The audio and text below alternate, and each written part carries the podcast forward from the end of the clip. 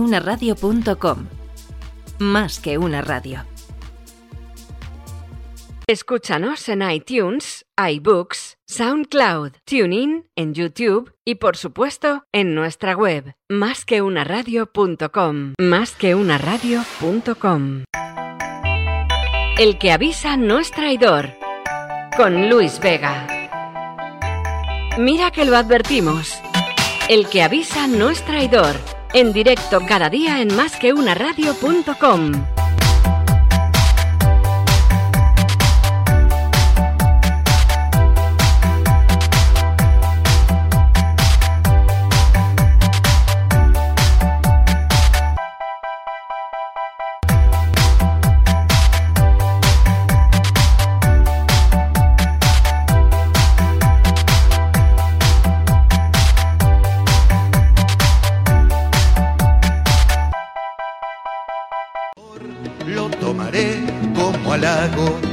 te beberé de un trago. El que avisa no es traidor. El que avisa no es traidor. Te voy a beber de un trago. El que avisa no es traidor. Te voy a beber de un trago. De un trago voy a beberte. A ver si de ti me embriago. El que avisa no es traidor.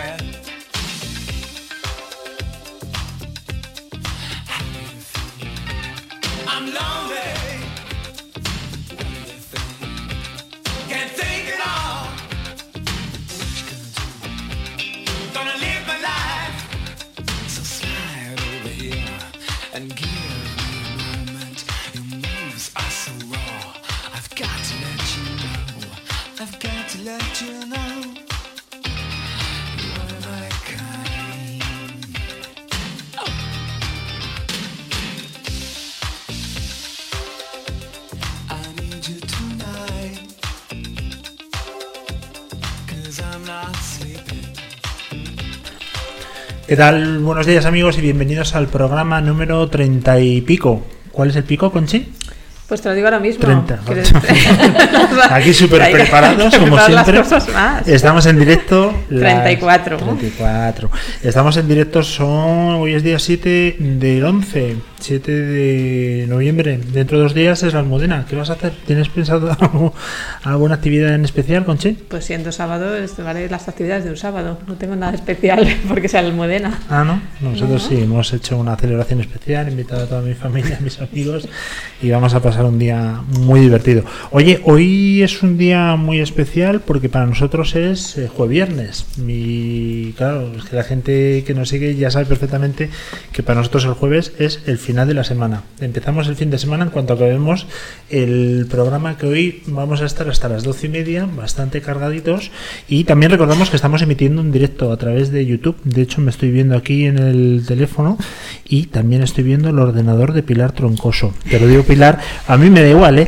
Pero por si acaso un documento muy privado, pues que sepas que te están viendo en la red. Toma ya. Muchas gracias por decirme. Tenemos, como no, eh, a nuestra amiguísima Constanza García, ¿qué tal? Buenos días, Luis. Que es nuestra especialista. No, no te preocupes, que lo ¿Ah, que sí? vamos a No, no, sí, por nosotros no hay ningún problema. Además, tenemos tres cámaras, con lo cual cambiaremos de, de plano. Pero, tío, algún documento Es que sea muy privado. de. Imagínate en WhatsApp, pues ahí, ahí estaría todo el mundo mirando. Eh, Constanza es nuestra especialista en lenguaje no verbal y esta semana la verdad es que viene absolutamente cargada de cosas porque ha sido esta semana el debate electoral y hemos tenido un montón de ocasiones y de oportunidades para analizar los comportamientos de nuestros futuros presidentes. No sabemos quién será, espero que alguno no. Espero Yo no, que yo no vengo con esa respuesta, ¿eh, Luis? Pero bueno, no, yo te meteré en, en harina, tú no te preocupes que yo te meteré en algún problema. Pilar Troncoso, que nos va a hablar luego de temas de blockchain, aunque ella no quiera, es una startupera, una startupera de las buenas y ya tiene dos empresas, como decía antes, fuera de micrófono, de las que funcionan, con lo cual enhorabuena. estamos que no es vivos. fácil, que no es fácil. Eh, recordamos, Conchi, en primer lugar, a nuestros amigos que nos están escuchando del Atlético de Madrid, que ayer perdieron, ¿vale? Perdieron. Se lo recordamos. Se lo recuerdas recordamos, tú, seguramente no lo sepan. Perdieron una vez más en, en la Copa de Europa 2-1, me parece, ¿no? Contra un equipo malo alemán. Y bueno, pues lo sentimos un montón. Bueno, no, la verdad es que no lo sentimos. Y el Real Madrid ganó 6-0. Sí. Con tres goles de. ¿Estás contento hoy, eh? Muchísimo. Es que en este programa somos del Real Madrid. Analiza ahora mi lenguaje no verbal. Estoy súper contento. 6-0, un día menos para que el Madrid gane su enésima Copa de Europa. Y esta vez ya sí que lo podemos decir alto y claro. Esto marcha, esto pita. Lo siento muchísimo por nuestros amigos del Atlético de Madrid, pero es lo que hay. Y ya por los del Barça ni te cuento. ¿Qué hizo el Barça el otro día? El Barça empató, creo. Empató a cero, Empató, ¿no? sí. Bueno, después de este apunte, mini apunte futbolístico, eh, vamos a decir dónde estamos en las redes sociales. Estamos en Twitter en arroba más que una radio, en Instagram en arroba más que una radio, en LinkedIn en más que una radio, en el WhatsApp en el 648-550-456 y en el correo electrónico en contenido arroba más que una radio.com. Y recordamos que nos podéis ver en directo ahora mismo a través de YouTube, no, pero vamos, no hace falta que entréis en YouTube, directamente en nuestra página web, www.masqueunaradio.com, directamente le dais a un botón rojo que pone play. Yo creo que nuestra gente que ya tiene estudios no va a tener ningún problema en darle al botón play. Tenéis dos opciones, escucharnos si vais en el coche o estáis corriendo, por ejemplo, o vernos, porque somos todos, la verdad, en esta mesa hoy bastante guapos, ¿eh? Lo decimos nosotros. Sí, sí, sí. Hoy tenemos un nivel altísimo. Eh, tema de podcast. Ayer, por cierto, vamos a recordar que te cargaste la web durante un par de horas. Vamos a, a recordarlo, La ¿vale? cargué yo, ¿no? Por labores de Sí. mantenimiento no hicimos la difusión eh, por la tarde. La verdad es que teníamos que haber avisado un poquito antes, pero bueno, es lo que tocaba. Hay que mantener los sistemas, los equipos. Y ayer hubo una batida. Hoy ya estamos perfectamente y, y estamos en directo emitiendo. Con lo cual, esta tarde sí habrá redifusión, ¿verdad? Sí, sí, sí, a las siete y media, programa. como todos los días. Vale, ¿y qué tenemos hoy en el programa? Cuéntanos. Pues hoy tenemos ahora ya aquí a Constanza García, nuestra experta en comunicación no verbal. Después tendremos a Pilar Troncoso, que también nos acompaña ya en el estudio. Y a continuación, sobre las once y media, tendremos a una empresa muy innovadora que se llama We Are Knitters. Bueno, innovadora, hacer punto, no es que sea muy innovador. Oye, pues Quizá hacer la punto a gestión este sí. nivel, Bueno, que luego nos lo expliquen, ¿vale? ¿cuántas empresas conoces tú? ¿Tú sabes hacer... eh, bueno, ahí está Pilar gesticulando. ¿Sabes hacer punto, Pilar? Mogollón. Bueno, si hablas ya al micrófono ya, Ah, espectacular. Punto de cruz y, y- y punto. Vale. Y We Are Knitters es una pasada. Sí. Pues Una luego, pasada. luego vienen por aquí porque han quedado con nosotros que nos van a hacer una, una cortina de para que no me vean todo el sol de frente y ese es el compromiso que tenemos.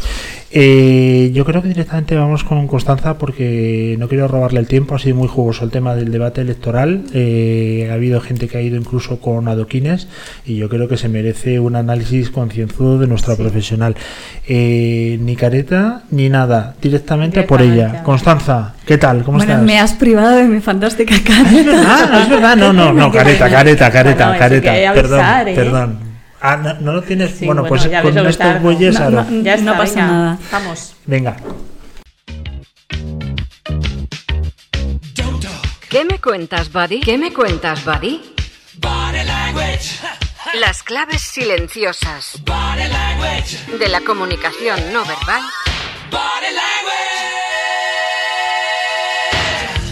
contadas por Constanza García.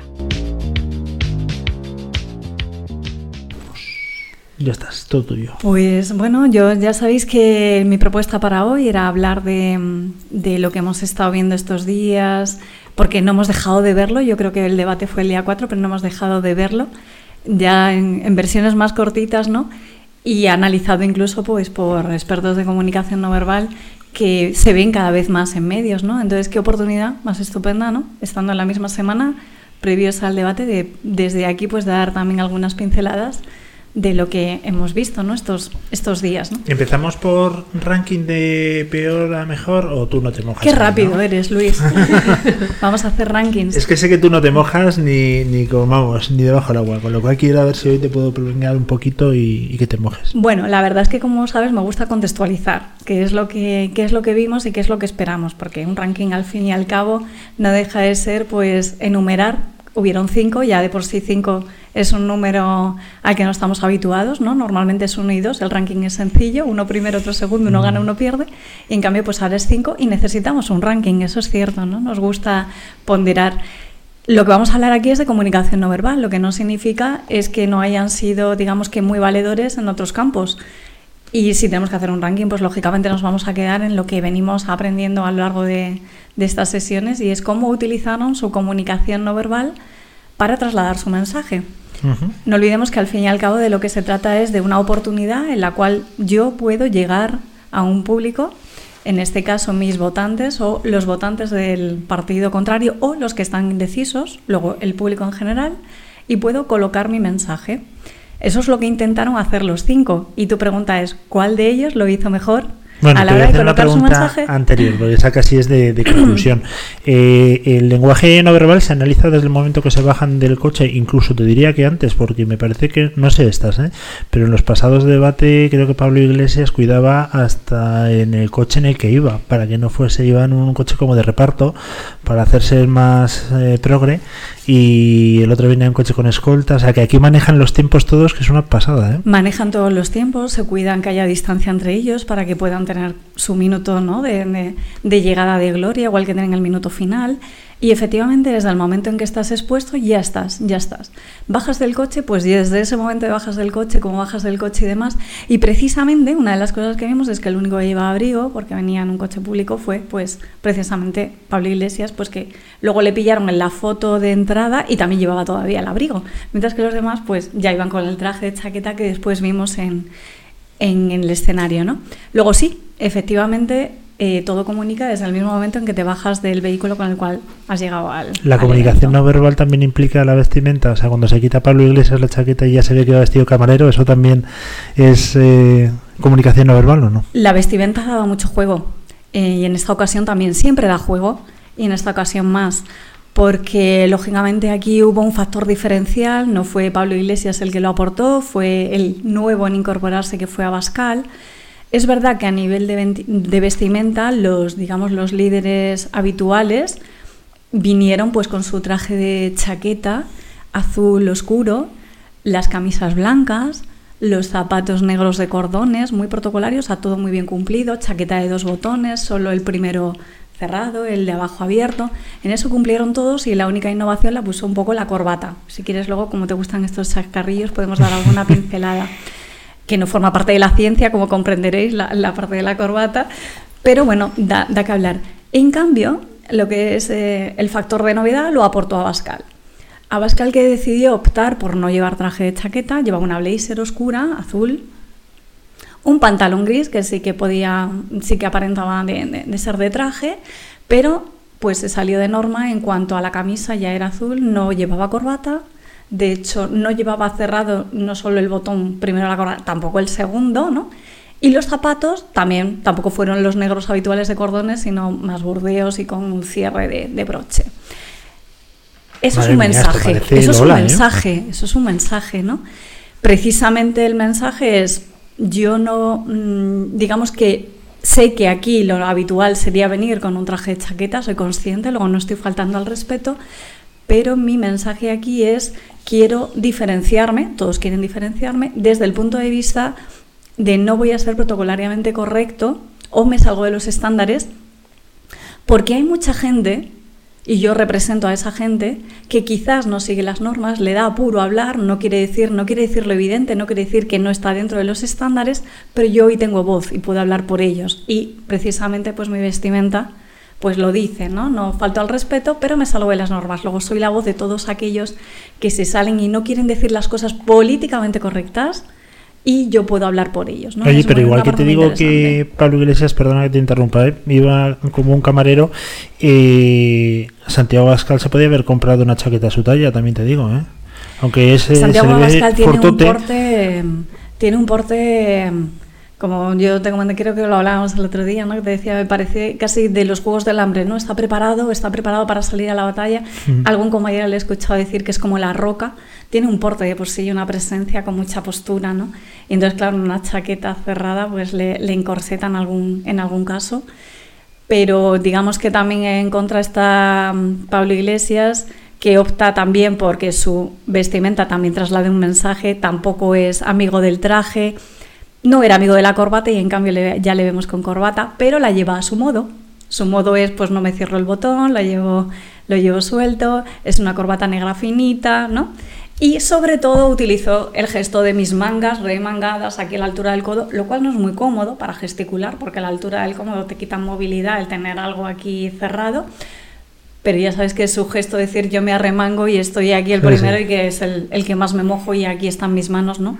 Para, para mostrar que estoy listo para, para la faena, ¿no? Luego la vestimenta, efectivamente, pues, pues, pues cuenta mucho de cuál es el mensaje que nos quieren dar. Cuando llegaron al. Bueno, pues ya se pusieron sus atriles. eh, en est- esta ocasión les pusieron atril.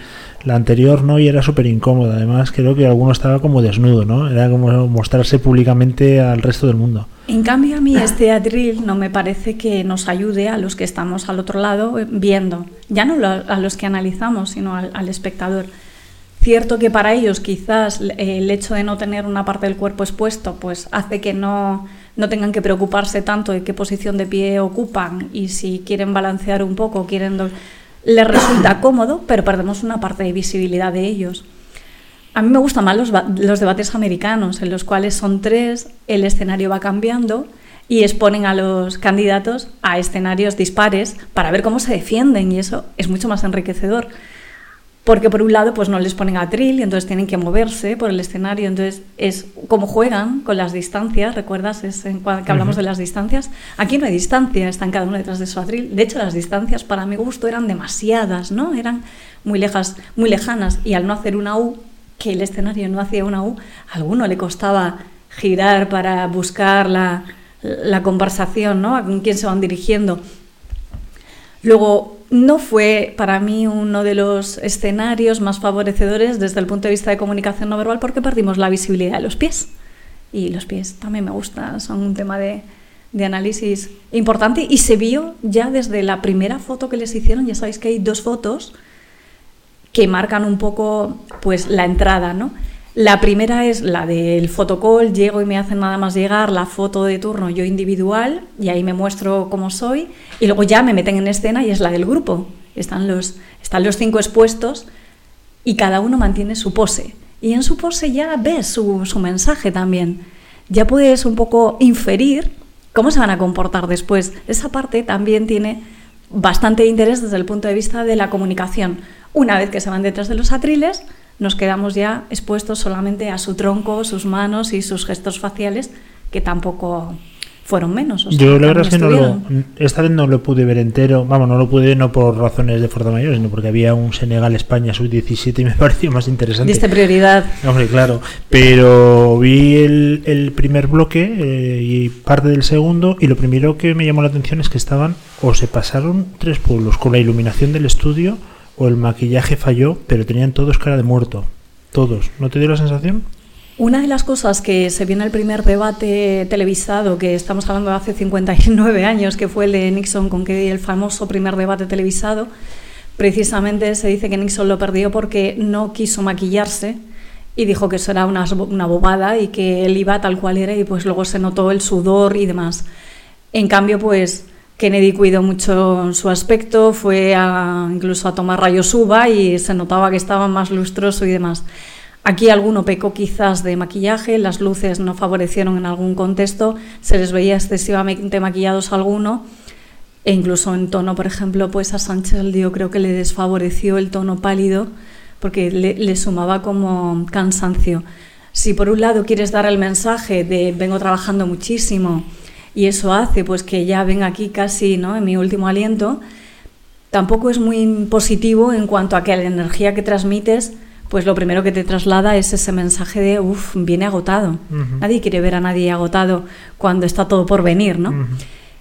No, y encima que estuvo el hombre haciendo crucigramas todo el debate, con lo cual imagínate. De eso se ha hecho polvo. mucho chiste.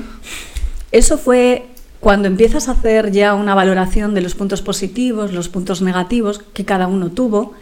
El, digamos que el que más restó a Sánchez es su apuesta por su individualidad en su atril, con mis cosas, mis papeles, que lógicamente los demás no sabemos lo que son, y que en el primer momento todo el mundo dio el margen de confianza, está tomando notas para contestar, cuando luego pues quizás no se, no, no se correspondió.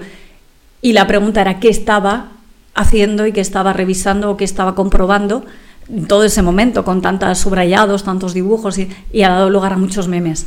Desde el punto de vista de la comunicación no verbal, no es tanto lo que, lo que estuviese haciendo, como que le resta la posibilidad de interactuar con los demás en el momento en que no hay una escucha activa, no hay una mirada. Luego nos está privando de parte de su comunicación y le está haciendo que no veamos ni su cara. Ya no a los compañeros de contertulianos de allí, sino al espectador que le está viendo eh, parcialmente, solamente parte de la cara porque no se muestra y se queda muy, muy interiorizado.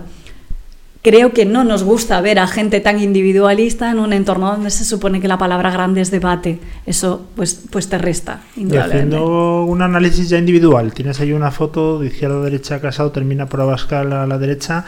Uno por uno, cuéntanos lo que tú vistes, el análisis de cada uno durante el debate. Pues mira, a mí una de las cosas que de todos que todos digamos que pecaron por falta y que se echó digamos que un poquito de menos es algo de sonrisa. Yo creo que mm, tampoco es un sitio donde vas a sonreír ampliamente y demás, pero un pelín de sonrisa yo creo que en realidad faltó. Se vio un poco al principio y después pues prácticamente fue ausente o tiraron a por la sonrisa irónica, ¿no? Un poco soberbia que sí que se vio, sí que sí que sí que nos mostraron. Mm, Una de las una de las particularidades cuando hablas de los cinco y se pusieron en escena es estuvies- estuvieron colocados, ¿no? Parece casi que, que salió a posta, ¿no? Un eh, uno, uno, uno, uno, uno, uno de cada partido, ¿no? Un- pues si os fijáis, eh, el primero a la izquierda fue Casado, el hecho de la izquierda al nivel de, visibilidad del, del espectador, dices, bueno, si su partido es de derechas lo colocas a la izquierda ya te da casi que pensar, no te pones a pensar. Y, y luego ya empezó Sánchez, y luego volvemos otra vez a Bascal y luego metemos otra vez a, a Iglesias y luego salimos con Rivera, ¿no? Entonces tuvimos una representación así como muy colorida y muy de 1, 1, 1, 1, 1, 1. En el caso de... mm, ¿Por cuál quieres empezar? Vamos a ver, Luis, ¿por cuál te gustaría empezar? Bueno, para quitarnos lo desagradable, vamos a empezar por Iglesias, venga. Vamos a empezar por Iglesias. Bien. Eh, Iglesias, una de las, de las curiosidades de la foto primera de que os digo, de en el este, más bien en el antes de entrar, antes de ponerse en su atril, que a mí ya me dio un poco el síntoma de cómo se iba a comportar después, es mm, su posición. Es el único que casi está más pegado a Bascal, utilizo la próxima, está muy pegado a Bascal, en algunas fotos se superpone con él, incluso con el hombro, porque está un poquito avanzado. ¿Tú crees que eso está previsto? O sea, se estudia. No, no, no está estudiado. Yo creo que en sí, o sea, es una parte inconsciente en la cual estás dando un poco un pasito adelante y es como eh, el que está aquí a mi derecha, yo, ¿sabes? Sé que es el nuevo, sé que es el, digamos que la otra oposición extremista, si a mí me tachan de extremista, al otro extremo está él, yo estoy un poquito por delante. Es muy ligero, es muy sutil, pero bueno, ya pone un, un apunte ¿no? de, de postura. Yo creo que su imagen fue o su postura a nivel de comunicación no verbal, soy una alternativa, eh, no soy como los demás, soy una alternativa y en su puesta en escena cuidó mucho su lenguaje a contraposición de los demás. Es la técnica de, pues, si los demás ha- hacen esto, yo hago lo otro, un opuesto. Entonces, utiliza un lenguaje moderado, un tono más pausado. Los gestos es verdad que no- quizás no es su fuerte, pero tampoco, tampoco le hacen de menos. Y moduló muy bien su ironía y su menosprecio, que fueron una de las constantes de, de todo el debate en algunos líderes políticos que cargaron de más. En su caso estuvo moderado. Esta es una de las cosas que sí que aporta quizás la, la ciencia y es de un líder, que esperamos de un líder, y, y que haya gestos de, i- de- de ira y gestos de menosprecio no están mal vistos, porque se supone que es alguien que nos tiene que defender y que tiene que ser capaz de sacar las garras, ¿no? El problema es cuando son tan, tan, tan, tan extremos que pierdes los papeles y ya dices, es que creo que no va a saber gestionarlo, le van a poder sus emociones. Iglesias lo hizo muy bien en ese sentido porque las moduló bastante bien. Por eso salió bien parado a efectos de comunicación no verbal y por eso yo creo que fue uno de los que apuntan a uno de los ganadores del debate desde el punto de vista de la comunicación. Sí. Bueno, eso es tu opinión. comunicación no Eh, verbal. Hablamos comunicación no verbal. La verdad es que también hay que reconocer que este tío está muy preparado. Me ha entrenado mucho, se ha Todos vienen mucho. ya cada vez más preparados, este todos vienen más cursos de- asesorados. De, televisión y de comunicación y, y domina el medio. ¿eh? Antes venía mucho más, eh, eso más cargado, ¿no? Y cargado de todo. Y ahora pues viene más modulado. Yo creo que supo gestionar bien su, su tiempo en ese sentido de modular sus puntos fuertes, que es lo que digamos que pues ha ido mejorando, perfeccionando lo que Oye, a sabe mí que lo le que me parece una- un fastidio enorme es que me pongan al lado de Sánchez porque yo creo que la altura intimida, ¿no? O sea, yo estar al lado de una persona que me saca 20 centímetros, yo me veo un poco inferior, ¿o no? Quizás fue lo que lo dices por, por casado, cuando había imágenes de Sánchez Bueno, Casado que tampoco es muy bajito, pero te quiero decir que, que al lado de Abascal sí se veía claramente que... Yo creo la, yo vi más la diferenciación con él porque quizás había más contrapuestos, ¿no? Visualizamos uno, visualizamos otro. El atril era este un poquito alto para algunos de, de los candidatos. Ahí salió más me- mejor parado, por ejemplo, Sánchez, porque se le mostraba más el tronco. Casado se le veía más pequeño. También los gestos de Casado son más comedidos y no son tan amplios y eso todo suma. Entonces, en ese ejercicio, pues efectivamente el que tiene más porte con este tipo de atriles gana, ¿no? Eh, Se le ve más expuesto. Vamos a eh, nuestro amigo merchandising, Albert Rivera. Albert Rivera. bueno, Albert Rivera eh, es un fantástico orador, siempre ha sido muy buen calificado a nivel de oratoria, porque tiene muchos recursos, porque utiliza muy bien los gestos ilustradores. Y en este caso, quizás hay dos componentes a nivel de comunicación no verbal que le han restado. Uno de ellos es hacer un, digamos, un mal uso de, de el concepto de la sorpresa mm, con esos ojos tan abiertos, así como irónicos, en exceso, que entonces es como, tampoco queremos ver todo el tiempo a líderes sorprendidos con todo lo que se dice casi, no rayando la ironía, y excesivamente, pues, pues iron- efectivamente con ira, ¿no? Demasiada ira y demás, interrumpiendo quizás demasiado. Y si nos vamos al formato merchandising que dices tú, yo el tema del adoquín no lo vi mal, en el sentido de que fue al principio un golpe de efecto, además sacas un recurso consistente, no es un papel, algo que te sorprende, es un factor sorpresa, que está fenomenal en el concepto de de repente es, uy, no me lo esperaba, ha sacado algo distinto. El problema es cuando le vas sumando cosas, porque a los cuatro o cinco minutos de la misma intervención ya estaba sacando otro concepto, que era un papel, una lista larga, que el telespectador no llega a leer. Es más, le, le resulta complicado porque no la expone y entonces pues te quedas ahí todo pillado a ver qué es lo que está viendo y luego sacas otra cosa. El hecho de sacar muchas cosas en la misma intervención, todas muy seguidas, y hacer todos sus argumentos a base de eso, insistir en ello, te resta. Entonces, en ese sentido, tiene muy buenos recursos, hay que saber utilizarlos y en ese caso pues no le favorecieron. Vamos a Casado. Casado, para mi sorpresa, mm, hay un factor que creo que le restó, que fue el de la expresión de tristeza en algún caso. Digo tristeza porque, aunque su tono fue muy pausado, muy moderado y supo gestionar bien ese sentido, aunque interrumpió alguna vez y esa mostró más capacidad de escucha que algunos otros eh, candidatos, para mi gusto quizás la expresión de tristeza estaba demasiado patente en su, en su rostro. Eso hace que pues, te vengas a pequeño entre su complexión, los gestos, demás, todo, y, y le sumas ese factor, a pesar de que sus gestos ilustradores están muy bien y, y- y- lo utilizo mejor quizás que, que, pues, por ejemplo, Sánchez, un poquito más de sonrisa, y yo sí que la hubiese utilizado un poquito más, no en la ironía, sino en tu exposición. No cuando debato con los demás, porque sabéis que tenemos dos momentos, ¿no? Cuando interactuamos con los demás, cómo reaccionamos, y cuando nos toca a nosotros hablar, cómo nos comportamos. Me falta un poquito de sonrisa para haberlo dejado más, pues más redondo, ¿no? El mensaje mío de soy aquí, gana, gánate mi confianza. Ese gesto de tristeza, incluso la sonrisa, a veces no, no, no, le, no le suma. ¿Dejarse barba es una estrategia para parecer más creíble, ya que tenía aspecto así añado? o- Eso le tiene- dijeron, eso le dijeron, eso lo continúa. Yo creo que ya lo ha hecho una señal de identidad y ya nos gusta verle. No le queda mal. Es verdad que en ese formato de atril, con ese perfil en el cual le tocó demasiado mirar hacia un lado, creo que no es su perfil demasiado bue- bueno y le restó. El de frente tiene una mejor llegada que, que en ese lado de perfil. Vamos con el campeón del mundo de los crucigramas, con Pedro Sánchez.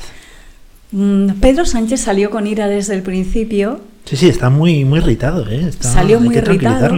Y eso es una de las cosas que ya os digo que no sé si nos gusta ver, casi afirmaría que no nos gusta ver de un líder, ¿no? Que pierde, que pierde quizás los papeles desde el principio, salió casi en cuanto enfado, ¿no? Como frustrado.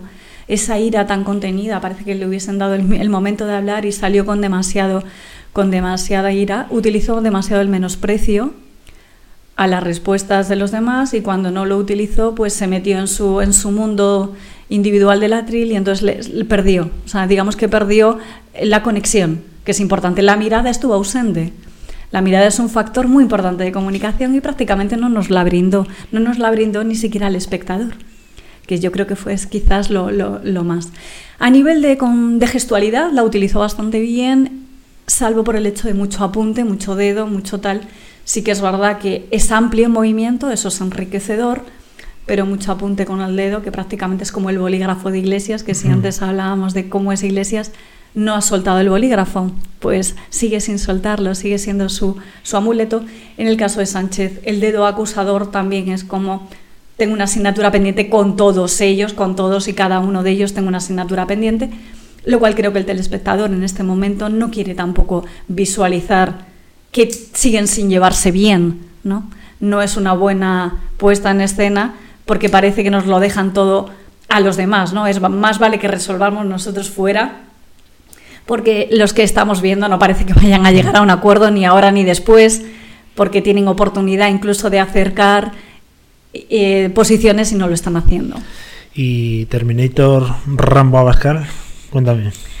Pues ya te digo que para mí fue un factor sorpresa porque para llevar un discurso más extremista o más cargado, más radicalista, en cuanto a su puesta en escena fue bastante comedido. Fue comedido en cuanto al, tono utilizado. Tiene una mirada muy interesante desde el punto de vista de sabe dónde la tiene que dirigir, lo cual, por ejemplo, Casado fue uno de sus puntos negativos, no sabíamos muy bien dónde iba con la mirada, esa tristeza de busco para un lado, recuerdo, no recuerdo, le suma tristeza. En cambio, a Bascal, una de las cosas que es mm, su sentido del orgullo y del deber en esa puesta en escena de se notaba que estaba, digamos que precisamente eso, orgulloso de estar donde estaba y de que le hubieran dado la voz y la utilizó bien, utilizó moderación y demás. Le falta algo de expresión gestual, no lo utilizó mal, pero un poco erático en, lo que es la parte troncal, porque tiene poco movimiento de hombro, quizás por su complexión, y tiene que ir ganando en ese, en ese sentido. Quizás algo de pasión le puede faltar, lo que le sobra a Rivera, que tiene una pasión desbordada, igual que puedes por un lado decir, ay, qué bien, dinamismo, acción y demás, pues se le vio casi como pues más infantil, ¿no? En algunos, en algunos momentos de este niño me la va a jugar, ¿no? Al principio. En cambio, Abascal pues tenía una posición bastante más firme y más contundente en sus principios y así lo manifestó con su lenguaje no verbal. Eh, a mí me da mucha vergüenza ajena cuando hacen la presentación de los cinco candidatos y los cinco dirigiéndose a cámara hacen una sonrisa tan forzada, tan artificial, que es que me parece que nos están llamando imbéciles desde el minuto uno. ¿Tiene toda esa sensación? Claro, es el momento en el cual te dicen hola, ¿cómo estás? y tienes que responder y a alguno le sale una sonrisa de dientes, como digo yo, la sonrisa de dientes mostrada, que es excesivamente forzada. Se agradece lógicamente antes que una cara triste, pero sabes que no es verdadera. Hay dos tipos de sonrisa. Está la sonrisa social, que es aquella en la que no intervienen los ojos, y está la sonrisa verdadera, que es la que sale espontánea, pero es espontánea y desde luego esa espontaneidad es puntual, no es colocada. Entonces, hay alguno que se quedó con la sonrisa puesta, que es lo que tú estás diciendo, es parece que nos toman por, pero es porque se quedó con la sonrisa, la colocó y no se la quitó hasta que le dieron paso al siguiente. Todo eso efectivamente se nota. Bueno, ¿quién ganó? Desde el punto de vista del lenguaje no verbal, ¿eh? No nos metemos ni en ideas ni en programas porque yo creo que no, nadie sabemos nada, pero Pues en base a todo lo que hemos hablado y, y comentado aquí en cuanto a los recursos de expresión facial, gestual, postura, miradas sobre todo y demás, yo te diría que ganaron los extremos. Mm, Ganó Iglesias, ganó Abascal, ganaron los extremos, sin restar que los demás tuvieron sus momentos importantes o muy buenos y que se nota el esfuerzo que están haciendo todos por aprender cada vez más de y aún así están en un camino. Se nota que hay quien todavía le falta capacidad de escucha en cuanto a posibles asesoramientos para seguir avanzando, pero si tuviésemos que hacer un parón de cómo van en la carrera de aprendizaje de su puesta en escena, digamos que para ser nuevo, el nuevo que llega no llega mal a nivel de comunicación y el que llegó el último antes de que llegase este nuevo está cogiendo bastante prestancia. Para mí fueron quizás los mejores a nivel de comunicación. Pero porque a ti te hace mucho tilín Santiago Pascal como mira, dices que tiene una mirada muy sensual. Me estás pillando, me estás pillando, me estás pillando. Tiene una mirada muy interesante porque sabe focalizarla y sabe utilizarla. Es su recurso fuerte y yo le animo a que la siga utilizando cada vez más. Bueno, la verdad que ha sido un repaso brutal. Eh, Conchi, ¿tú qué opinas? Pues yo un poco lo que... Lo que No tengas morro, ¿eh? Pues, No- te no- lo dije ayer además, o el, el lunes, ¿no? Cuando, el martes cuando hablamos del debate, que yo creo que los que estuvieron más fuertes, sobre todo creo que fue Santiago Abascal, porque es el que estuvo más en su sitio y más comedido. Pilar. Eh, yo también estoy de acuerdo, pero también creo que es porque era como la primera vez que él salía y dice, a ver, esta es la mía. Y, es un- y- y tanto por su complexión también. Hay gente que sabe aprovechar sus primeras impresiones. Hay mucha gente que quizás no le había conocido porque no le ha seguido y este era su momento. Pero esos son, los esos son la- las claves. Saber aprovechar tu momento y decir qué mensaje quiero trasladar yo, el que soy el radical con el cual los demás me están pintando, o quiero dar un tono de soy alguien coherente con mi discurso. Entonces no le perdieron las formas y ganó. Solo un apunte. Para el que quiera mirar las fotos y quiera revisar las fotos después de este análisis que hemos hecho, fijaros en la posición de Sánchez, en la foto de llegada. Yo la tengo aquí delante, la puedo compartir, pero los que nos están ¿Dónde escuchando estamos? no. Sí, tienes esta cámara. Es esta foto a la que hago referencia, que ha salido en muchísimas portadas porque es la oficial. Que es el juego de las diferencias, pero llama tienes ahí... excesivamente la atención las manos de Sánchez. La verdad, parece que está en una falta de... Esto está reconocido, o sea, quiero decir, está reconocido a nivel de comunicación no verbal, no lo invento yo, es, es de Alan Pease y es las manos cruzadas a la altura de la bragueta, como si casi llevases la, la bragueta rota y me la voy a proteger para que nadie me vea. Es un símbolo de protección, estoy protegiéndome. Luego, ya iba preparado, sabía que iba a pillar quizás, sabía que iban a ir un poco en tal, y su lenguaje corporal le hace predisposición a, a protección, ¿no? Sí, bueno, para la gente que no lo está viendo está por, por YouTube y no está escuchando en la radio, está colocado como un futbolista en una barrera. Está en una barrera, está con las manos delante, justo a la altura. Sí, protegiéndose los de la genitales por si le van a dar una paliza. Efectivamente, mientras que los demás optaron por la postura de brazos caídos a lo largo del cuerpo, que es lo habitual. E invito a los oyentes a que recuperen la foto y si pueden observar también las manos abiertas o las manos en puño. Es lo que te iba a decir ahora. Muy Mira Vascar ahí, con las manos en puño por si hay que liarse ya. Pero no cerrado, no cerrado, luego no he venido a batallar, pero sí que vengo armado y su complexión de orgullo y de ver, estoy aquí, he venido, estoy contento. Es una sensación de, pues no, de presencia y de prestancia que solo lo tiene el que lo siente. Eh, sí, lo, que se- lo que hemos dicho muchas veces, comunicación no verbal es emoción, es sentimiento, es lo que estoy pensando trasladado a través de mi cuerpo. Pues es mi puesta en escena y mi primera puesta. Después del análisis que hemos hecho, recuperas la foto y te vas dando cuenta. Hay varias fotos, de hecho, y, y esta, por ejemplo, de Rivera, le tiene mirando al frente, pero hay alguna otra en la que le pilla y está casi de lado y tal. Parece el niño que está inquieto. ¿eh? Y sus manos también están en posición de, de, bueno, he venido y no voy a pasar indiferente por aquí, ¿no? No tienes ninguna cruz en casado. ¿Eso qué significa? Que no hay nada que comentar. Quizás es el que tiene la pose más correcta en este sentido, salvo por el semblante que para mi gusto un pelín, un pelín triste. Pelín triste. Un pelín, un pelín Bueno, triste. hombre, a lo mejor tiene un problemilla con la mujer, alguna historia que fue ese día. Hay que jorobado. dejárselo fuera, Luis. Hay que dejárselo fuera. Son Hay que dejárselo fuera, hay que dejárselo fuera. Para los que quieran estudiar corbatas, los colores de las corbatas siempre dan también muchísimo juego. ¿Cuál es el más idóneo para un evento como este? Bueno, la verdad es que todos apostaron por los colores, mm, bueno, pues oscuros. Eh, Destaca el hecho del azul en el cual coincidieron Casado y Rivera. Si bien Rivera le metió motes, es como soy clásico, pero tengo mis tintes, ¿no? De actuales, no soy tan sobrio. El más sobrio, el que respetó más el protocolo, quizás fue Casado. Y sí, pero la se corbata pone una corbata verde de box. azul, azul, ¿Es muy- azul? es un azul muy Ah, vale, oscuro, vale. es un azul oscuro. Tienes que cambiar la tinta Es un azul ¿eh? muy oscuro, sí, cierto, no es, no es muy acertada la foto, pero si la recuperas, la original te das Ah, cuenta. vale. Y un comentario que me han preguntado, lo digo porque me han preguntado y me parece más de chascarrillo que de ciencia y comunicación no verbal, el hecho de que, la, de, de que llevase la corbata morada. ¿Por qué lleva... mm, ¿Por qué optó Sánchez por una corbata morada? Ah, Es una pregunta. Es una pregunta al aire, no, Ah, una pregunta que me han no, formulado. No, no sé, la verdad es que no sé. Y claro, dices, ¿por qué optó por un color que es más propio de Podemos, el optar por él? Yo digo, bueno, también piensa en cómo se hace el morado, qué combinaciones de colores. Bueno, yo creo que con lo vanidoso que es este hombre se vio guapo y dijo para adelante. El rojo y el azul, colores, el rojo y el azul, colores míos, colores de tal. Al fin y al cabo estoy aquí para capturar a cualquiera que me quiera ver.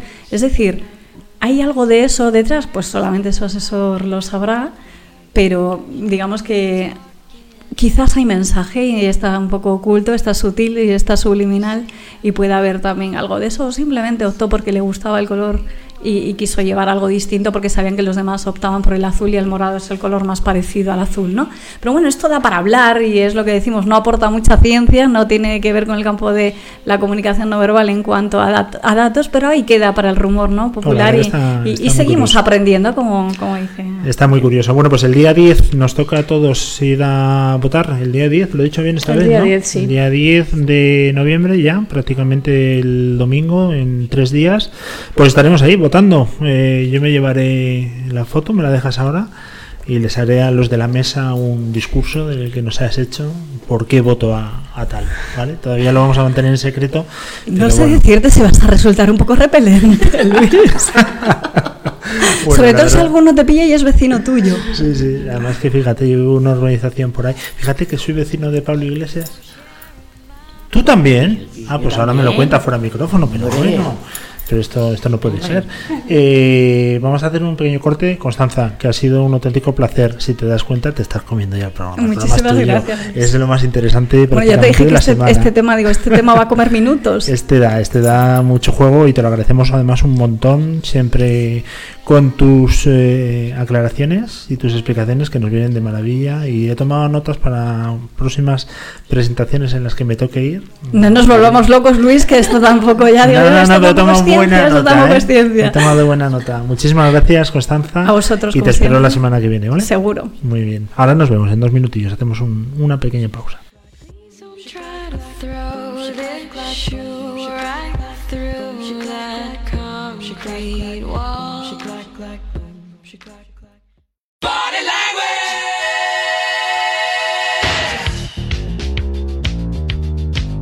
¿Qué me cuentas, Buddy? ¿Buddy?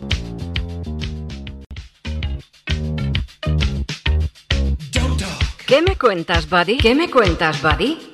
Body language. Las claves silenciosas Body language. de la comunicación no verbal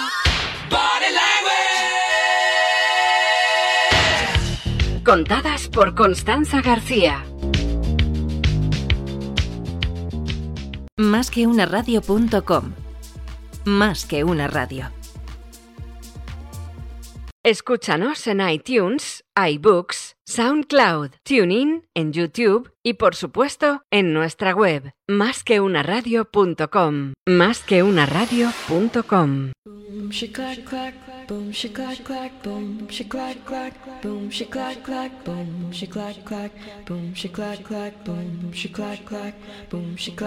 What is this all about? Settle down, please don't yell or shout. Boom, she clack, clack, boom, she clack. Clack, boom, she clack. The landlord he lives downstairs will get evicted. Please don't be too loud. Boom, she clack clack, boom, she clack clack. You say I'm passive aggressive. How can I not be when you're always talking at me? You say I'm unresponsive, and here you are talking over me. She clack clack, boom, she clack clack, boom, she clack clack, boom, she clack clack. You make me wanna throw this shoe right through that concrete wall. She clack clack, boom.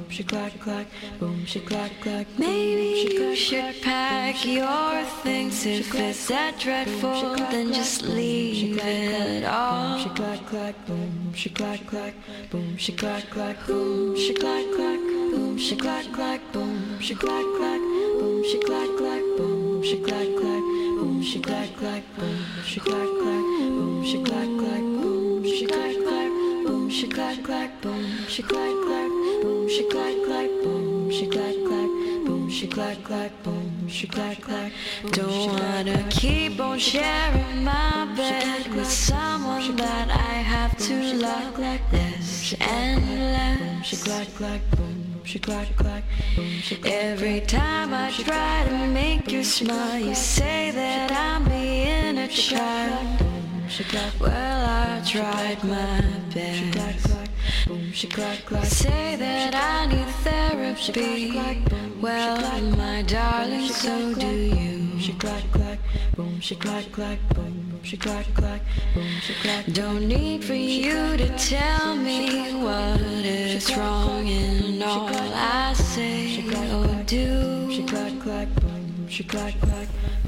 Bueno, pues seguimos en directo, después de la lección magistral que nos ha dado Constanza García sobre comunicación no verbal, analizando el debate que tuvimos el pasado lunes, creo que fue, ¿no, Conchi? El lunes, sí. La verdad es que parece que fue ayer. Parece que fue ayer. Están todos los días en la tele. Por eso. El lunes fue realmente. Luego creo que mejoró el tema, pero yo me fui. O sea, ya no. A mí me, me mataron. Y ahora, después de las explicaciones que nos ha dado Constanza, entiendo el porqué. Ha habido mucho fallo de comunicación no verbal. Y yo, que soy un tío muy avispado, lo vi y dije hasta aquí. Y yo, que no soy avispada, pues me quedé, ¿no? Digo yo. Eso lo has dicho tú. Eso lo has dicho tú. No, la verdad que siempre lo suelo ver, ¿eh? O sea, que no, no soy una persona despreocupada de los problemas de este país, pero claro, es que llevamos 25 debates en un año, entonces uno tiene un límite, ¿no? Pero bueno, el caso es que, que sí, que estuvimos por ahí viéndolo y, y con las explicaciones de Constanza creo que nos ha quedado todo bastante claro. Cambiamos ahora completamente de tercio, ¿no? Nos vamos al mundo del emprendimiento, del blockchain y además con una persona que por lo poco que la conozco me parece hiperactiva. Sí. Sí, ¿verdad? Sí. Me parece, la podríamos presentar como terremoto Pilar Troncoso. ¿Qué te parece? Pues me parece bien. En lenguaje no verbal das para, para tres programas, ¿eh, Pilar? Que lo sepas. Cuando quieras. bueno, preséntanos a Pilar. Pues nos acompaña en el estudio Pilar Troncoso, que es una experta en startups y en transformación digital. Eh, Pilar ha sido manager en Pricewaterhouse durante muchos años. eh, después fundó, bueno, es fundadora de una compañía que se llama Chengotech y además es vicepresidenta de Oaro. Bueno, pues ahí queda eso. Eh, cuéntanos un poco, porque aquí veo en tu currículum, muy bueno, por cierto, casi casi tan bueno como el mío, que has estado. Empezaste de, de- de hace ya tiempo. Bueno, no tanto, Un ¿eh? porrón, tú, No, no, no, no, no tanto, no tanto. Estamos hablando de, de hace pocos años. Controller del grupo Lead y Kia y ahora has hecho una cosa completamente diferente. Cuéntame cómo te ha llevado tu progresión hasta llegar aquí. Pues mira, em, por razones varias eh, salí de Pricewaterhouse y de Aon em, y acabé como control financiero de, de Lead y ahí había una startup fundada y la persona que dirigía esa startup me metió, me, me enganchó y dije, qué divertido es esto. Viniendo de auditoría, creerme. Vale, o sea, así como, y con todos los respetos, porque si no es por eso, también todo el aprendizaje que he tenido Claro. no hubiera existido, ¿no? Entonces, ya a partir de ahí salí, eh, esta persona se fue a, a Yap, que era una, una startup del grupo Santander, Sí. Telefónica y Caixa, o sea, startup muy relativa, con- muy potente, y me llamó y me dijo, vente conmigo, y digo, pero para finanzas, y me dice, no, no, vamos a montarla, y de hecho la montamos. Vale. ¿Y qué es lo que montasteis? Bueno, eh, fuimos a, a- a intentar reflotar una situación que estaba y entonces fui, bueno, lo que hacíamos eran pagos por ¿no os acordáis de, eh, no os acordáis de ya el pasar dinero? Era como un Bizum, el origen del Bizum. Sí, como. Sí, sí, sí. ¿Vale? sí. De, que nos- de pasar dinero y luego una parte que era de Jab Shopping, que era el onboarding de empresas locales y luego va a meter todo el tema de pagos. Bueno, uno- una cosa muy, muy potente, pero bueno, la tecnología es así. Luego viene mucha competencia, te come y bueno, pues no salió como tenía que salir. Ujú. ¿eh? Derivó en Bueno, otras pues, cosas. eh, eh, tú eres una pionera del fintech, entonces. Bueno, yo me dejé arrastrar y lo que me di cuenta entonces, que, bueno, me pasó una anécdota que creo que es súper divertida, porque vinieron a verme unos chavales y me preguntaron, oye, verás, eh, estamos manejando criptomonedas ¿eh? y queremos usar tu plataforma para cambiarlo a dinero fiat, fiat es euros, ¿vale? O moneda de curso legal. Yo tuve que ir a mi jefa y decirle, me han hecho una pregunta y no entiendo lo que me están preguntando. Y dice, pues hija, búscate la vida. ¿Sabes? Y a partir de ahí ya me, algo se despertó diciendo, bueno, o sea, soy mayor, tengo que saber qué está pasando. Pero claro, os estoy hablando de hace un cuatro o cinco años que esto era muy, muy, muy novedoso.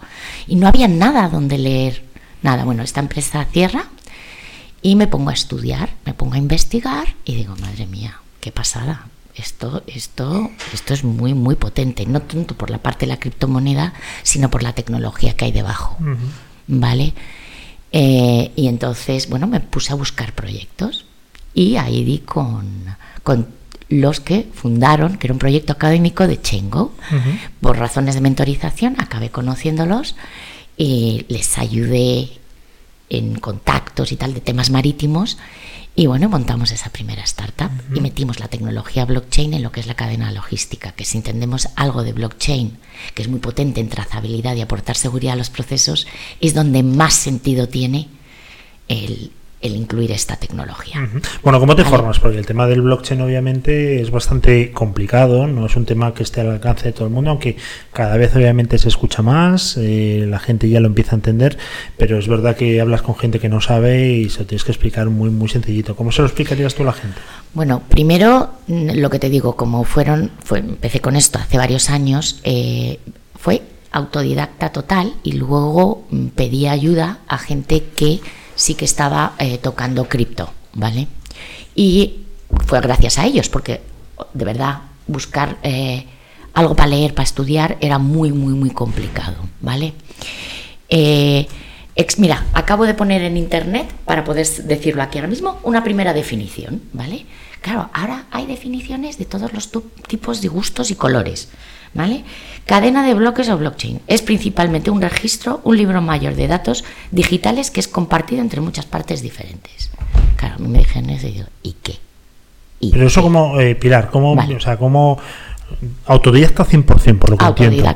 Y claro, es como decir, voy a ser autodidacta de construir canales, embalses y puertos. Es No, es distinto. No, no, y además ya, pero como entendí el tema de la distribución de datos y meter seguridad y trazabilidad a las cosas, y como vengo, sin ser ingeniera, vengo de auditar, y soy una experta, bueno, experta, aunque sea ya por años, en entender procesos en los negocios, entendí cómo aplicar esta tecnología en mejora de procesos, eficiencia de costes y trazabilidad. Pero ¿qué es lo que tenemos del blockchain entonces? Sabemos que es una herramienta, yo me lo imagino, Sí.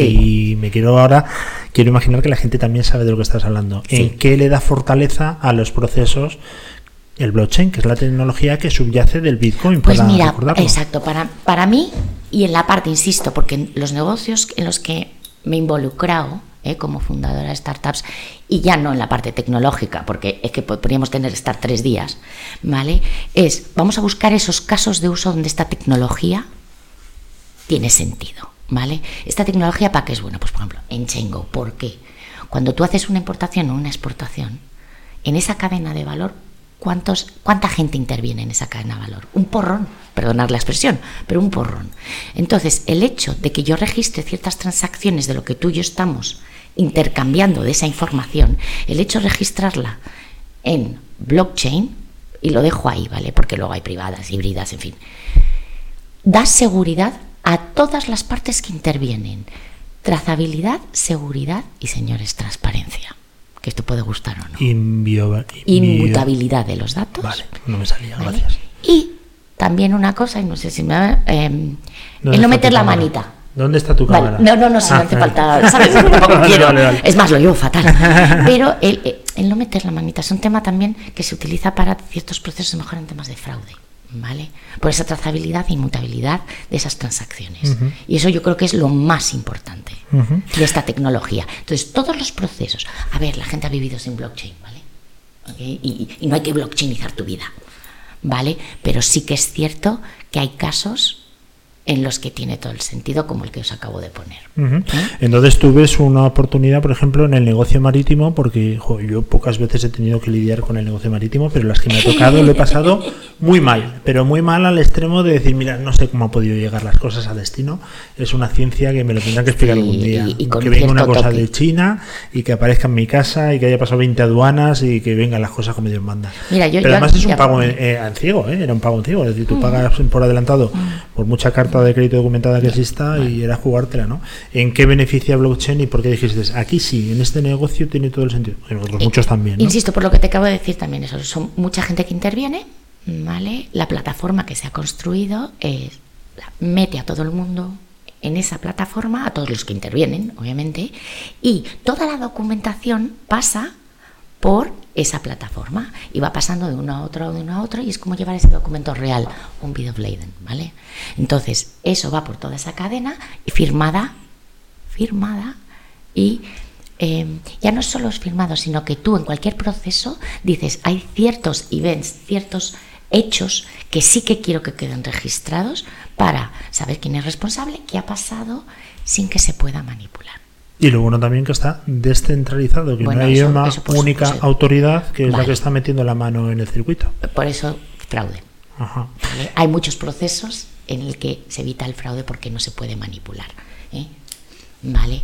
Eh, Chengo está muy enfocado al transporte, bueno, sus inicios fueron transporte marítimo y esto vino también porque yo me di cuenta porque mi familia venía de ese negocio y simplemente por los gritos que había en mi casa, ¿vale? De verdad, tanto por mi padre y mi hermano de ¿y dónde está el barco? Te puedes imaginar, ¿no? Entonces, y decía, bueno, esto, esto es un caos, esto es un caos, y eso es como somos conscientes, los millones, millones y millones de contenedores que se mueven por el mundo, es un caos. Y ya sin involucrar a Hacienda, que si se ha abierto un contenedor en, en el puerto de Malasia, o sea, al fin, Pero ¿cómo mejora? Vamos al terreno práctico. Además, aquí Chen Goutek, Sí. sabes que ha estado dos veces. Sí, lo sé, Andrés. Andrés es un gran fan. Andrés. Y la verdad que, que Sí. el, el proyecto es absolutamente, o la empresa es absolutamente brutal, ¿no? Porque está dando una solución real. Porque el blockchain también tienes que reconocer que de momento hay mucho gurú y mucho Steve Jobs eh, visionario, pero sois de los pocos que lo ha aterrizado de momento. Mira, ¿no? eh, lo hemos aterrizado tanto en Chengo como en Oaro, ¿vale? Y ahora luego me dejáis Sí, sí, un par de cosas de Oaro con unos, unos ejemplos reales ya. Vamos a ver. Em, ha sido terrible, terrible el em, humo y la labor de evangelización de una cantidad de profesionales buenos, porque de verdad España lo está haciendo fantásticamente en el uso y adaptación de esta tecnología, ¿vale? Pero tanto por la parte de las empresas, departamentos de innovación, eh, incluso las administraciones públicas, exceptuando ciertas historias que no me voy a meter, eh, verdaderos esfuerzos en entender e intentar posicionar este país, que nos lo merecemos, en esta tecnología. ¿Vale? Humo, como en cualquier cosa nueva, siempre pasa, ¿vale? Eh, ya hemos pasado además al entender todo el tema de esta tecnología, la búsqueda de financiación para las startups ya ha pasado de ser un verdadero drama a, bueno, ya por lo menos me ahorro tres pasos. Pero ya te digo, han sido cuatro años de evangelización de esta tecnología brutales. Y, desde luego, eh, mis equipos, las empresas que he tenido el honor, que me han dejado participar con ellos, se han aterrizado productos reales, ¿vale? Chengo es uno, que es una plataforma y además estamos donde tenemos que estar, hemos tenido el apoyo de Lanzadera, de Airbus, bueno, mm, Telefónica, que nos han ayudado a poder sobrevivir, aparte de, por supuesto, nuestros accionistas, ¿vale? Y, bueno, inversores. Vamos, vamos a entrar ahora, si te parece, en Oaro, pero me gustaría antes recordar simplemente que estamos en directo a través de, de la web. Nos podéis ver además, tenéis las dos opciones, o por tele, eh, a través de nuestra web, también a través de nuestro canal de YouTube, que lo estamos emitiendo en directo a las diez y media de la mañana de este día 7 Once de noviembre. ¿Once y media qué he dicho? Diez y media. Ay, si es que sabes qué pasa, que soy canaria. A mí el buen tiempo me vuelve loco. Once y media, once y media de la mañana. ¿Cómo pasa el tiempo? Se me ha pasado la última hora volando. Eh, once y media de la mañana y lo dicho, estamos tanto en YouTube, en nuestra página web en directo y también a través de las aplicaciones, las apps y también en iBox. Es decir, que nos podéis escuchar en todos los sitios. Vamos, estamos con Pilar eh, Troncoso, que la verdad que nos encanta que esté con nosotros hoy. Nos estamos hablando mucho de emprendimiento y de blockchain. Y ahora vamos a tu faceta en Oaro. Cuéntanos, porque ahí es donde ahora yo te quiero apretar un poco las tuercas, ¿qué es Oaro? Vale, Oaro, Oaro es, somos Oaro desde hace un mes, ¿vale? Porque el- el- fundamos esto en el 2017 Pues con el nombre de Noa perdona que te interrumpa Pilar, pues aquí hay que poner blockchain, ¿eh? porque has mentido. Aquí pone dos años y tres meses en tu LinkedIn. Ah, sí, ¿en dónde? ¿Pero en cuál? Te voy a poner, esto es de tu LinkedIn desde el 2017 a la actualidad. Te voy a poner blockchain en tu LinkedIn, ¿eh? Para, para evitar... el- Vale, vale, vale, vale, vale, haz lo que quieras. Es, es una broma. Es una Lo que broma. quieras. Cuéntanos. Vale, vamos a ver. Nodal Block lo fundamos eh, Ariano Hernández, David Lanao y yo en el 2017, eh, justo después de fundar Chengotech, ¿vale? Eh, matemático estadístico junto con eh, un ingeniero de teleco y yo. vale, bien. Eh, esta empresa empezó, empezó, bueno, lo que hace- aportamos aquí es, déjame criptomonedas, déjame tal, una vez más vamos a aterrizar en casos reales. Y mira, y nos hemos defi- ah, por cierto, cambiamos el nombre porque tenemos inversión extranjera y un CEO nuevo en Estados Unidos y nos dijeron que es que Nodal Block es una cardiopatía. Entonces, para vender allí no podemos ir con un nombre de una cardiopatía. Claro, no va a ser pro- prolapso ventricular. Y yo digo, oye, pues nos da mucha rabia porque el branding, bueno, que os voy a contar que no sepáis. Sí. Yo, no me puedo creer, pero bueno, tenemos que hacer, ¿no? Porque oye, si queremos vender fuera, que es nuestra obligación, Claro. pues bueno. Pues ¿qué, ¿qué hacemos? Seguridad lógica y certificación de información bajo tecnología blockchain. ¿Todo esto qué significa? ¿Vale? Pues hemos creado cuatro productos básicos y luego, eh, por supuesto, con APIs, o sea, a ver, con unas integraciones que, que son fáciles en nuestros clientes, ¿vale? Bueno, tenemos eh, varios productos, pero voy a resaltar uno para daros un ejemplo para que podamos entender. Eh, se llama Oaro Foto. Bueno, antes se llamaba Nodal Pic, que lo hemos cambiado a Oaro Foto. Bueno, pues es una app que hemos creado, que sacamos una fotito ahora, y esa foto va a la blockchain, por decirlo de alguna manera, va a la blockchain y em, se genera una certificación con un timestamp. ¿Qué significa esto? Ah, y geolocaliza la foto, ¿vale? Entonces, bloqueamos esa foto, no se puede manipular. Y te da, he estado aquí en este momento, ¿vale? Aquí. No como lo cayó en WhatsApp, ¿no? Que digo ubicación y me voy a Estados Unidos y pongo que estoy en Nueva York. Ala. Por ejemplo. Ay, quien se lo crea, Que se lo que estoy en, ah, bueno, eso, corriendo la maratón. Exacto, ¿Vale? exacto. Bien, pues aquí no. Y un caso de uso que hemos hecho para Santa Lucía, lo puedo decir bajo la parte de innovación, hemos creado para ellos el teleperitaje. Imaginaros, en siniestros pequeños, como por ejemplo la rotura de un cristal de una mesa en casa, concho, en vez de mandar a un perito que venga tal, bueno, saquemos una foto. En este momento, en este lugar y el bien, ¿no? Nos ahorramos una visita en millones y millones de roturas. ¿somos conscientes del impacto que eso tiene en ahorro de costes? ¿Sabes? Porque se está haciendo. Detecta que estás haciendo una foto en ese momento, que no es una foto del álbum, que es una foto localizada en tal sitio y a tal hora. Eso queda en un smart contract Correcto. y ahí queda ahí registrado como si fuese un perito. ¿Qué te parece? Pues- es un caso de uso comprensible, correcto, ¿no? Y que tiene un bueno y no deja de ser una mejora de proceso que no hemos hecho aquí una eh, no, hemos cambiado nada no hemos mejorado un proceso existente que aporta unos ahorros de coste claros ¿eh? y qué demonios una una mejora también al usuario de llama al 902 Vente, pues no voy a estar, vente mañana, guarda el cristal en una caja para que yo me crea que efectivamente... Entonces, y temas de fraude. Pero entonces mi madre que nos está escuchando y que con los seguros, bueno, tiene mucho miedo la mujer, lo típico, aunque está muy bien cubierta, eh, dice, pero yo qué es blockchain, ¿qué tengo que hacer? Cuéntanos se qué lo que primero, hacer. se tiene que olvidar lo que hay, que es blockchain. ¿A tu madre le importa cómo llega el Netflix a, No, a no, la para tele? nada, claro, ni se lo plantea. Por eso, pues dejémonos. Es más, ya estamos muchos ya dejando de hablar de blockchain. Blockchain es una tecnología transversal, ¿vale? Esto es Internet. ¿Tú, de verdad sabéis cómo funciona? Porque, ¿Os importa? Oye, ahí está la gente que sabe y sabe montar las cosas. Vamos a pensar en negocio y en cómo mejorar en que le afecte a tu madre. ¿Vale? Porque igual, bueno, bueno, yo porque tengo estas inquietudes, soy más mayor que vosotros, pero tengo estas inquietudes. No, no, pero bueno, no lo diga muy alto porque no es verdad. ¿eh? bueno, pues está muy bien, que, que te diga. Conchi tiene un-. Conchi ya se nos retira el año que viene. Estáis muy bien, pero bueno, es que le tiene que importar tres pepinos, disculparme, ¿vale? Dejemos de hablar de esa tecnología, este- acto de fe, pues mira, sí. ¿Vale? Hay una cosa muy importante que a mí me encanta, que es el concepto SaaS, que es el Software as a Service, Correcto. que es lo que estáis haciendo vosotros con esta tecnología, Vale. ¿verdad? Eh, mira, a ver, ya llevamos bastante tiempo. Hemos dado palos de ciego, hemos hecho de todo, pero sí, lo que pretendemos nosotros es que acceda a todo el mundo. Tenemos ciertas herramientas que no puedo contar ahora. y si te torturamos. Vale. Bueno, quizás no, lo que haces me invitas dentro de unos meses y sigo aquí. Pues venga, hecho.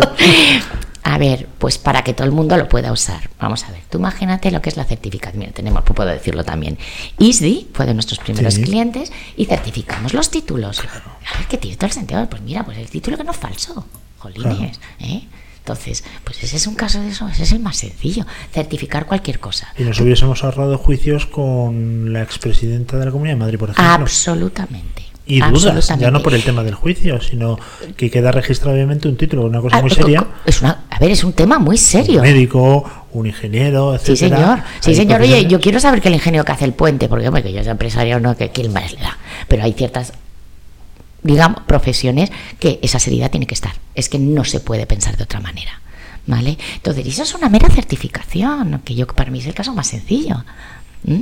Pues tú imagínate que puedo, yo te pueda mandar, oye, en vez de un burofax, te mando una carta certificada en blockchain. ¿eh? derechos de autor, en fin, todas estas cosas que son muy sencillas, que simplemente lo dejas ahí inmutable. Esto ocurrió aquí, en este momento, y este es el documento o lo que quieras. Cualquier archivo hacer, digital. Pilar, podemos hacer, por ejemplo, en la radio, porque ahora está muy de moda el tema de los podcasts y que uno Sí. desde su casa pues se pone un teléfono en medio que, oye, que está fenomenal, ¿eh? que hay gente que lo hace de maravilla. Pero nosotros que estamos transmitiendo en directo a través de tecnología de radio, con streaming y que estamos eh, haciendo nuestra inversión, ¿se puede certificar que estamos realmente emitiendo Por en directo supuesto desde un que sí. estudio, ¿no? Es más, blockchain. ese podcast lo podemos eh, grabar, por decirlo de alguna manera. Bueno, lo vas a- bueno, sabéis que eso es un hash de un archivo. Sí. Cualquier archivo digital se puede eh, subir a la blockchain o como quieras, a la red pública privada, a la que quieras, ¿vale? Pero, pero fíjate, esto que estás diciendo, hay mm, mucha gente en el negocio de la voz que está pensando en esto. Y por favor, ampliar en lo que eh, supone eh, voz, ¿vale? El guardar esa conversación y que no se pueda manipular. ¿Vale? Y ahí lo dejo. Qué bueno. Bueno, Pues fíjate en la entrevista ayer de Pedro Sánchez en Radio Nacional de España. Vamos. de sí. Oye, hablas, Además que sí. hablas aquí de una cosa que a mí ya me preocupa más, pero ver, como te tengo dime. delante, Vale. red blockchain pública, privada y semipública. ¿La pública realmente es una red blockchain? No, perdón, al revés, la privada. La privada, realmente nos podemos fiar de una red privada del, por ejemplo, el Banco Santander. Jolines, qué preguntita. Vamos a ver. Aquí y yo os voy a dar mi opinión. Voy a dar primero lo que yo pienso y luego lo que voy a poner encima de la mesa es la realidad. ¿Vale? A mí blockchain tiene sentido en la red pública. Punto. ¿Vale? ¿Qué ocurre? Mm, Sabéis, habéis oído que hay ciertos inconvenientes en la escalabilidad de las cosas, ¿vale? Entonces, al final, tú para montar un modelo de negocio, porque insisto, yo estoy aquí para montar modelos de negocio, generar empleo y todas estas cosas súper chulas, ¿no? Entonces, nadie te va a comprar, ni va, nadie se va a meter en una tecnología, en sus procesos, si no controla los costes. Y eso también tiene todo el sentido del mundo. Entonces, por lo menos nosotros desde Aro y también desde Chengo, se están gestionando lo que son las redes híbridas, ¿vale? Tú haces paquetes de transacciones y cuando X eh, no tiene que ir a la blockchain pública, ¿vale? Puedes decir, oye, este proceso que es crítico o este event, event quiero decir, este hecho que es importante, este sí quiero que vaya a la red pública. Y así vas co- controlando los costes, ¿vale? Eh, una red propia del Santander, en sí misma, el que ella mismo tenga sus nodos, bueno, primero no sé lo que están haciendo, pero entiendo que tampoco tiene sentido. Monta servidores distintos y, en fin, y haces backups, ¿no?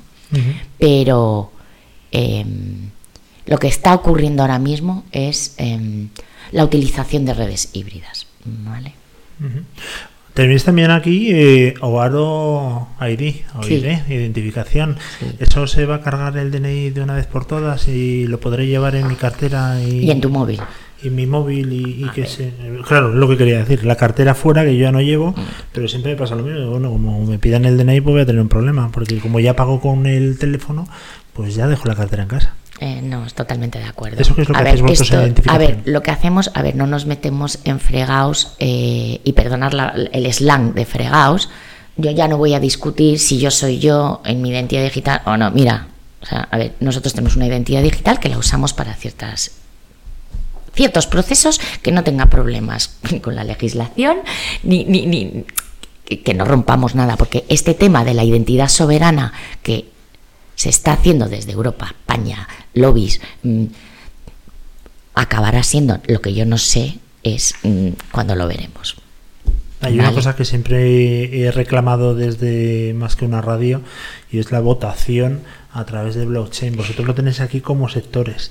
Sí. Eh, podréis. Estamos llegar- haciéndolo en ¿Dónde? México, Pues cuéntanos sí. la experiencia. Pues no estoy muy encima de ese proyecto, pero al final es un sistema de votaciones, pero no electorales. ¿eh? ¿Vale? Porque ahí hay mucho que hablar. Esto es pues un poco lo que quería hacer el Ayuntamiento de Madrid en la anterior época de, oye, que el pueblo vote, como hacemos el parquecito de turno. Pues es esto.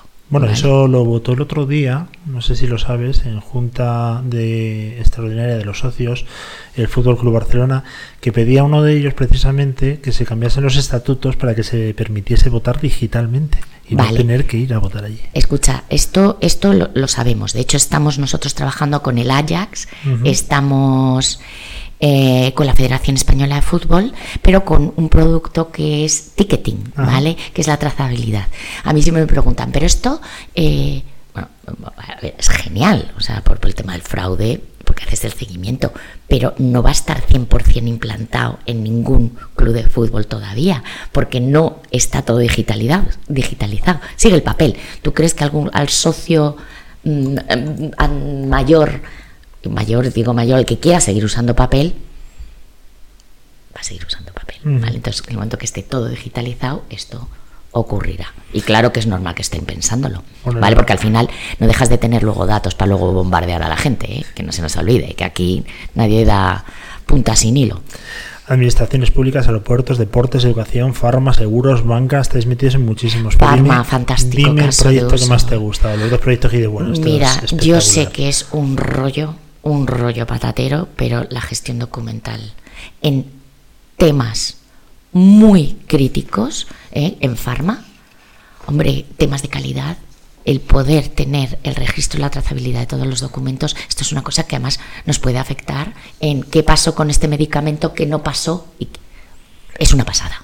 Es una pasada. Y no pasaría lo del homeoprazol, que nos han salido por ahí algunos bebés eh, con mucho pelo. ¿Sabes? lo- Mira, no sé, o sea, a ver, al final, tú, por mucho que digitalices, y el blockchain es una caja tonta, ¿eh? ¿Vale? El blockchain no va a corregir ciertas cosas. Tú lo que metas lo inmutabilizas, pero ahí está. E- El bien, el mal, el error o el horror. ¿Vale?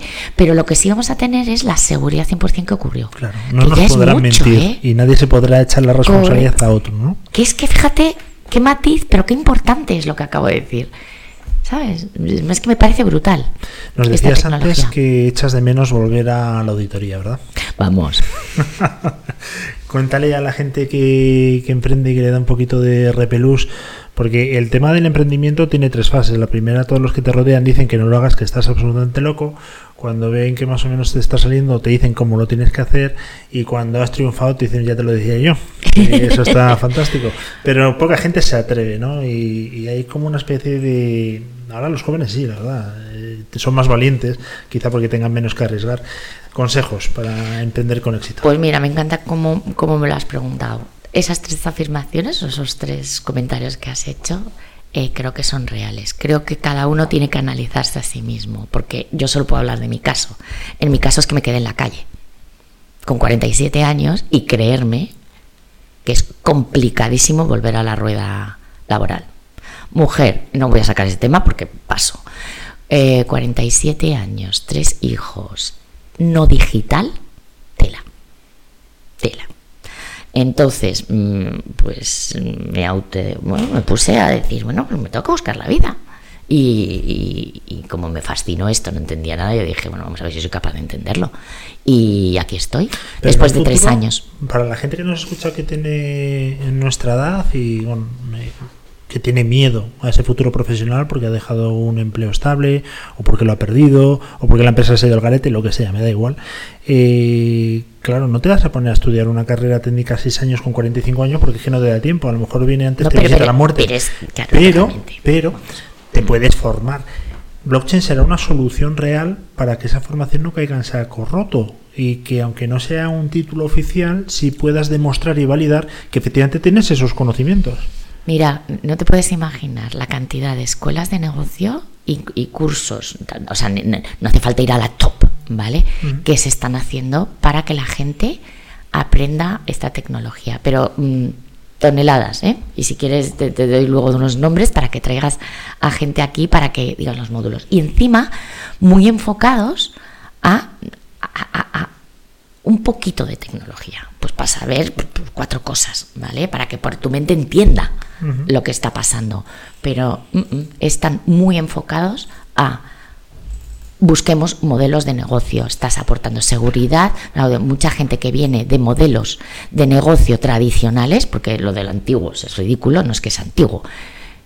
Y en esta transformación digital, que o sí o sí, porque si no España se va al garete, así de claro, em, vamos a ver con esta tecnología cómo puedes actualizar eh, o innovar esos procesos existentes, ¿vale? Antes de pasar a vamos a tokenizar o no tokenizar, y, en fin. Eh, tenemos muchas cosas que hacer antes. Blockchain y criptomonedas están relacionados. Por es verdad supuesto, es el nacimiento, que, que es la tecnología que se usa en Bitcoin. Satoshi Nakamoto, por cierto, soy yo. ¿eh? Lo sabía, tienes toda la pinta.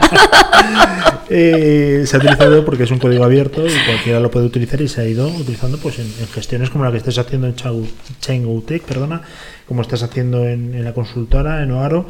Eh, pero te da alergia a las criptomonedas, eres, no eres defensora de ellas, tienes criptomonedas, Sí. ¿te gustan? ¿Te gusta Sí. el planteamiento? A ver, eh, tengo criptomonedas, pero lo, las compré y las adquirí para entender, ¿vale? Porque claro, a las cosas hay que tocarlas. Pues si no las tocas, yo te puedo contar 20 historias que vas a decir, bueno, pero ¿por qué? ¿Vale? Hay que ver un bloque, hay que ver un hash. ¿Qué es eso? Bueno, pues a mí cuando me lo digan, dije, anda, ¿sabes? ya, clic, ¿no? Eh, y el tema cripto, mm, claro que me, me encanta. Me encanta porque vislumbro ciertas cosas que van a ocurrir, pero la legislación todavía eh, no permite, por lo menos en este país, eh, hacer ciertas cosas que van a pasar y muy chulas. No sé si sabes que hay unas iniciativas para que aquí nuestros gobiernos aprueben el sandbox y es absolutamente crítico que eso salga adelante. Sí, tú lo ves tan crítico. A mí me parece Sí, que para gente hacer- está súper pesada con ese No, tema pero y- está pesada, pero ¿por qué? Porque si, a ver, la tokenización, no por qué ser solo criptos, al final son tokens. Entonces, va a mejorar esos procesos, que yo insisto, siempre pienso en procesos, vas a poder hacer cosas, pero nos tienen que dejar probarlo y demostrarlo, porque si no, ¿cómo haces un cambio en la legislación? Si no lo puedes demostrar. Bueno, dejando la gente que nos escucha que son todos ingenieros para arriba, ¿eh? O sea, aquí no admitimos a menos titulación, pero hablando de tokenización es dividir digitalmente cualquier tipo de activo. Correcto. Al final haces, haces, mira, coges un papel, lo divides en trocitos y eso es un token. Eso es un token, que es como una especie de acción de una empresa. Vamos a entenderlo, pero Venga. vamos a hacer la acción de una mesa Vale, y lo haces a través de blockchain, que es lo que te da la, la posibilidad. correcto. Y el sandbox es un banco de pruebas. Exacto, es, Arenero un- en es una, inglés. exacto, arenero en inglés, y es que un es un sitio, hacer pruebas. un entorno es controlado para, probar, Para para, fallar. fallar. O acertar. Vamos a ser optimistas. De todas formas, de aquí a dos años creo que no va a haber sandbox. ¿eh? No es por jorobarte, pero no hay ninguna intención. No, pero bueno, también es cierto que creo que también tenemos que ser sinceros con nosotros mismos. A ver, yo velo por los intereses de mi país y de Europa, ¿eh? porque yo quiero que esto salga adelante.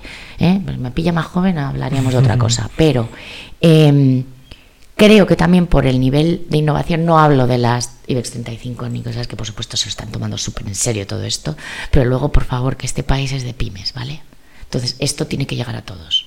La COE está haciendo un gran trabajo también en incorporar todas estas cosas en innovación, asociaciones de blockchain, chain, en fin. Concho se está hablando, intentando mm, que la gente entienda y adopte, ¿vale? Esta tecnología para, concho, ser más competitivos. Que, hombre, yo ya, ya no sé si va- nos va a venir una crisis tan gorda como la anterior, pero desde luego los síntomas de desaceleración están ahí. ¿eh?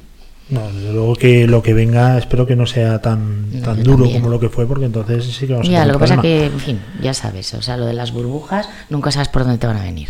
Bueno, la otra Eh, era muy clara, pero eh, vamos. decías antes que se acercaron unos chavales hace tiempo para hablarte de criptomonedas, eh, te dejaron fuera de juego, pero fue a lo mejor tu jefa la que te dijo, oye, eh, la que te Ah, no, despertó el totalmente. gusanillo. Vamos, totalmente. Hoy en día eh, estás metida en proyectos, pero no he visto ninguno que esté relacionado con el mundo del fintech y las finanzas. ¿Ese no te atrae? Ten- te- estamos en un proyecto en un banco, ¿vale? Muy, un, muy- un proyecto precioso, que ya te digo, te lo podré contar más no me lo puedes contar.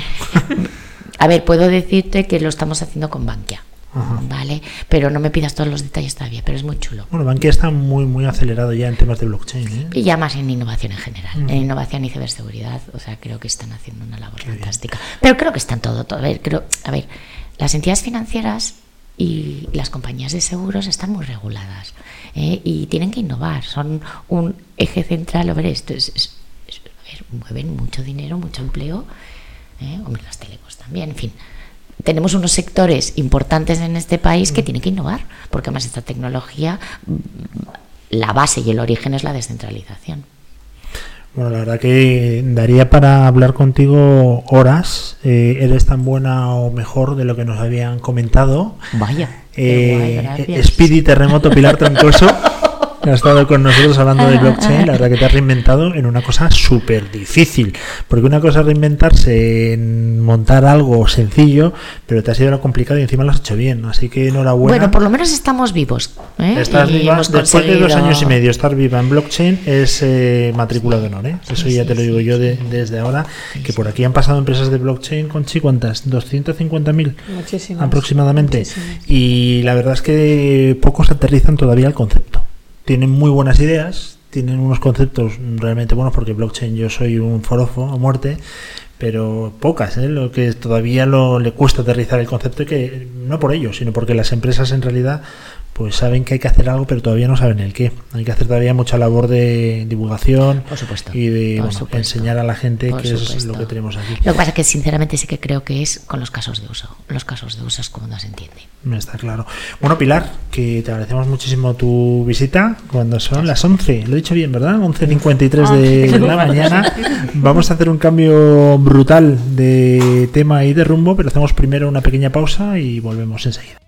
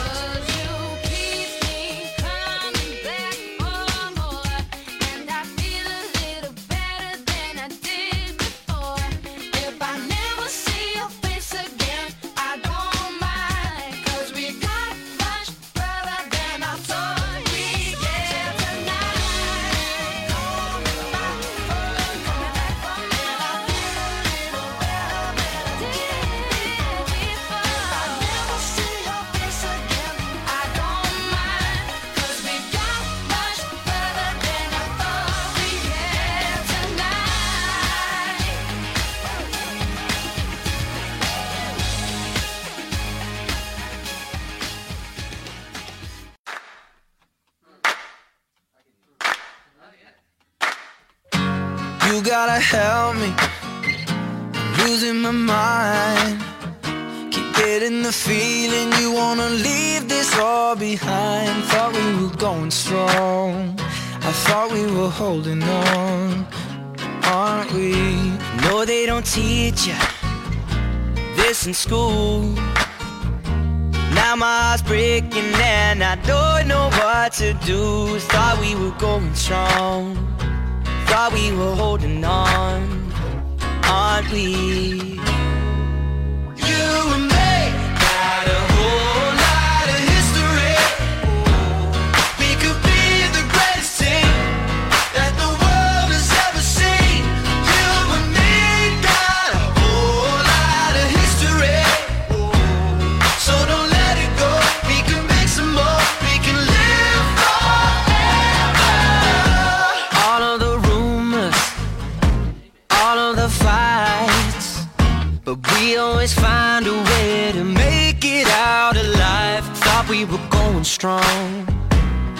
We were holding on.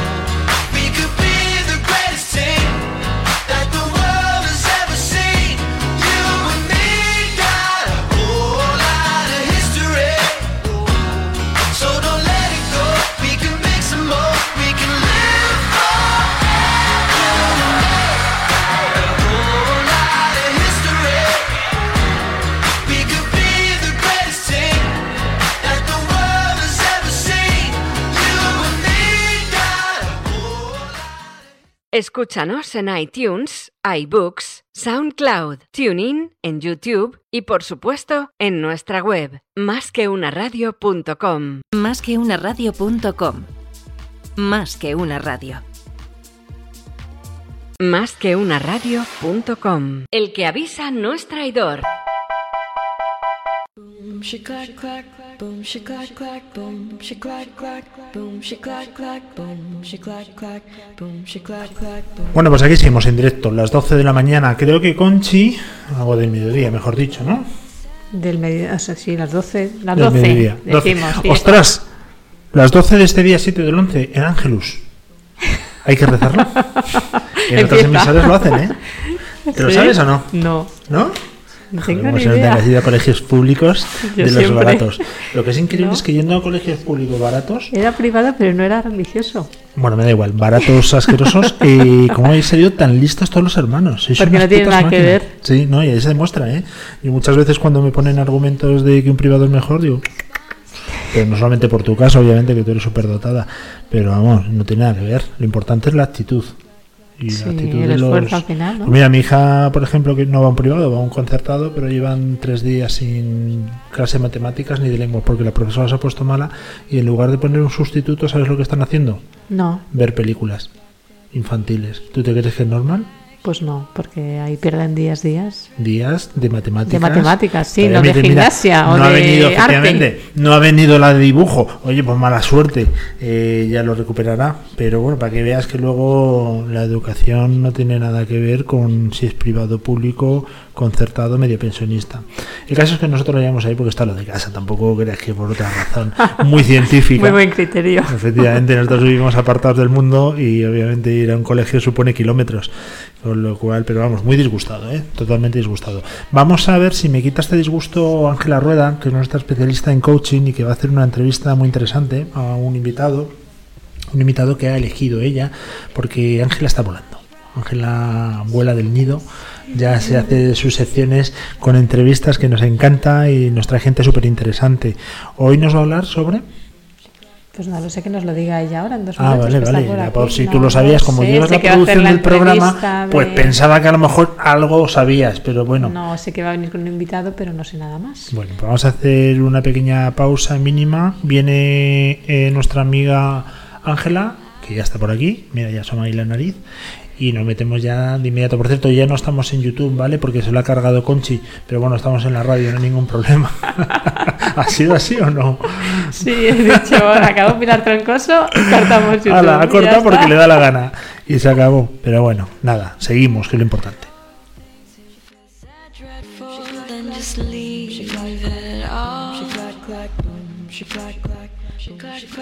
Boom, she clack clack boom, she clack clack boom, she clack clack boom, she clack clack boom, she clack clack boom, she clack clack. Bueno, pues aquí seguimos, eh, jueves, y ahora pasamos a nuestra sección de coaching con nuestra compañera Ángela Rueda. Hola Ángela, buenos días, ¿qué tal estás? Hola, buenas. Pues muy bien, encantada de estar aquí, como siempre. Pues nada, todo tuyo, ya te he tenido acompañada.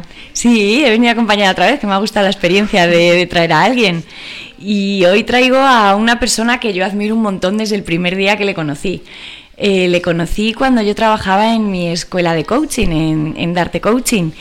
Y bueno, coincidimos en un evento y la verdad que me fascinó porque es de las pocas personas que conozco que, que ha sido capaz de, de hacer de sus hobbies su modo de vivir y su modo de tener sus ingresos. Y me parece una persona súper feliz, aunque quiero que él cuente lo que para él significa la felicidad, que es sorprendente también. Hola Alberto, ¿qué tal? Buenos días, Ángela. Eh, bueno, primero darte las gracias por, por contar conmigo y bueno, y por compartir este ratito contigo. Encantada de que estés aquí, ¿eh?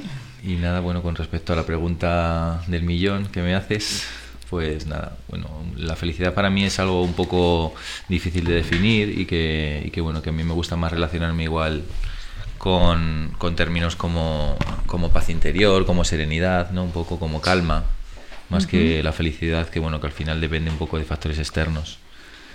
Pues- Entonces...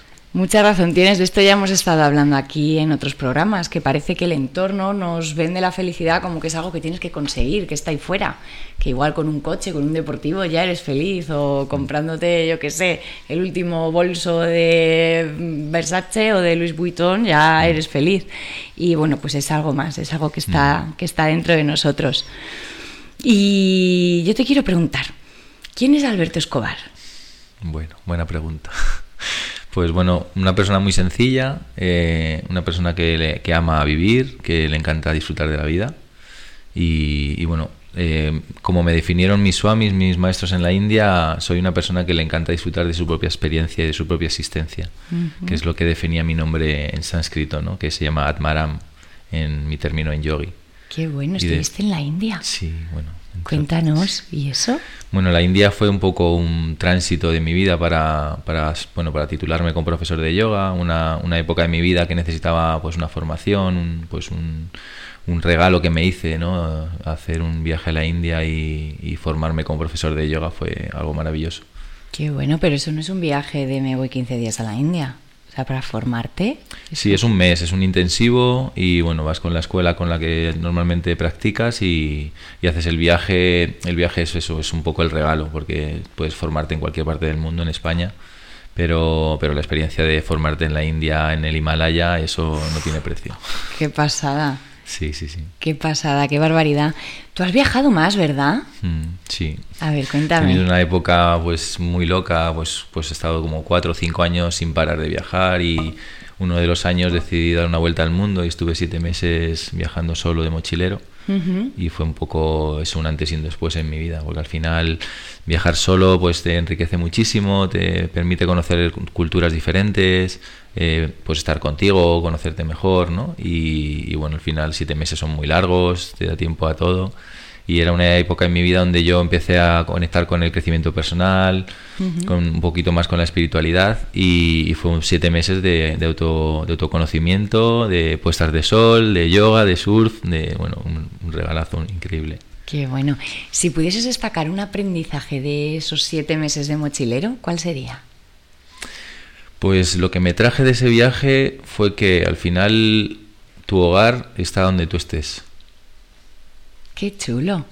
Eso tiene mucho que ver con la felicidad, ¿no? Con esa serenidad a la que tú llamas felicidad. Sí, sí, porque fue el- ese viaje, el motivo de ese viaje era encontrar un lugar o un destino donde yo poder vivir.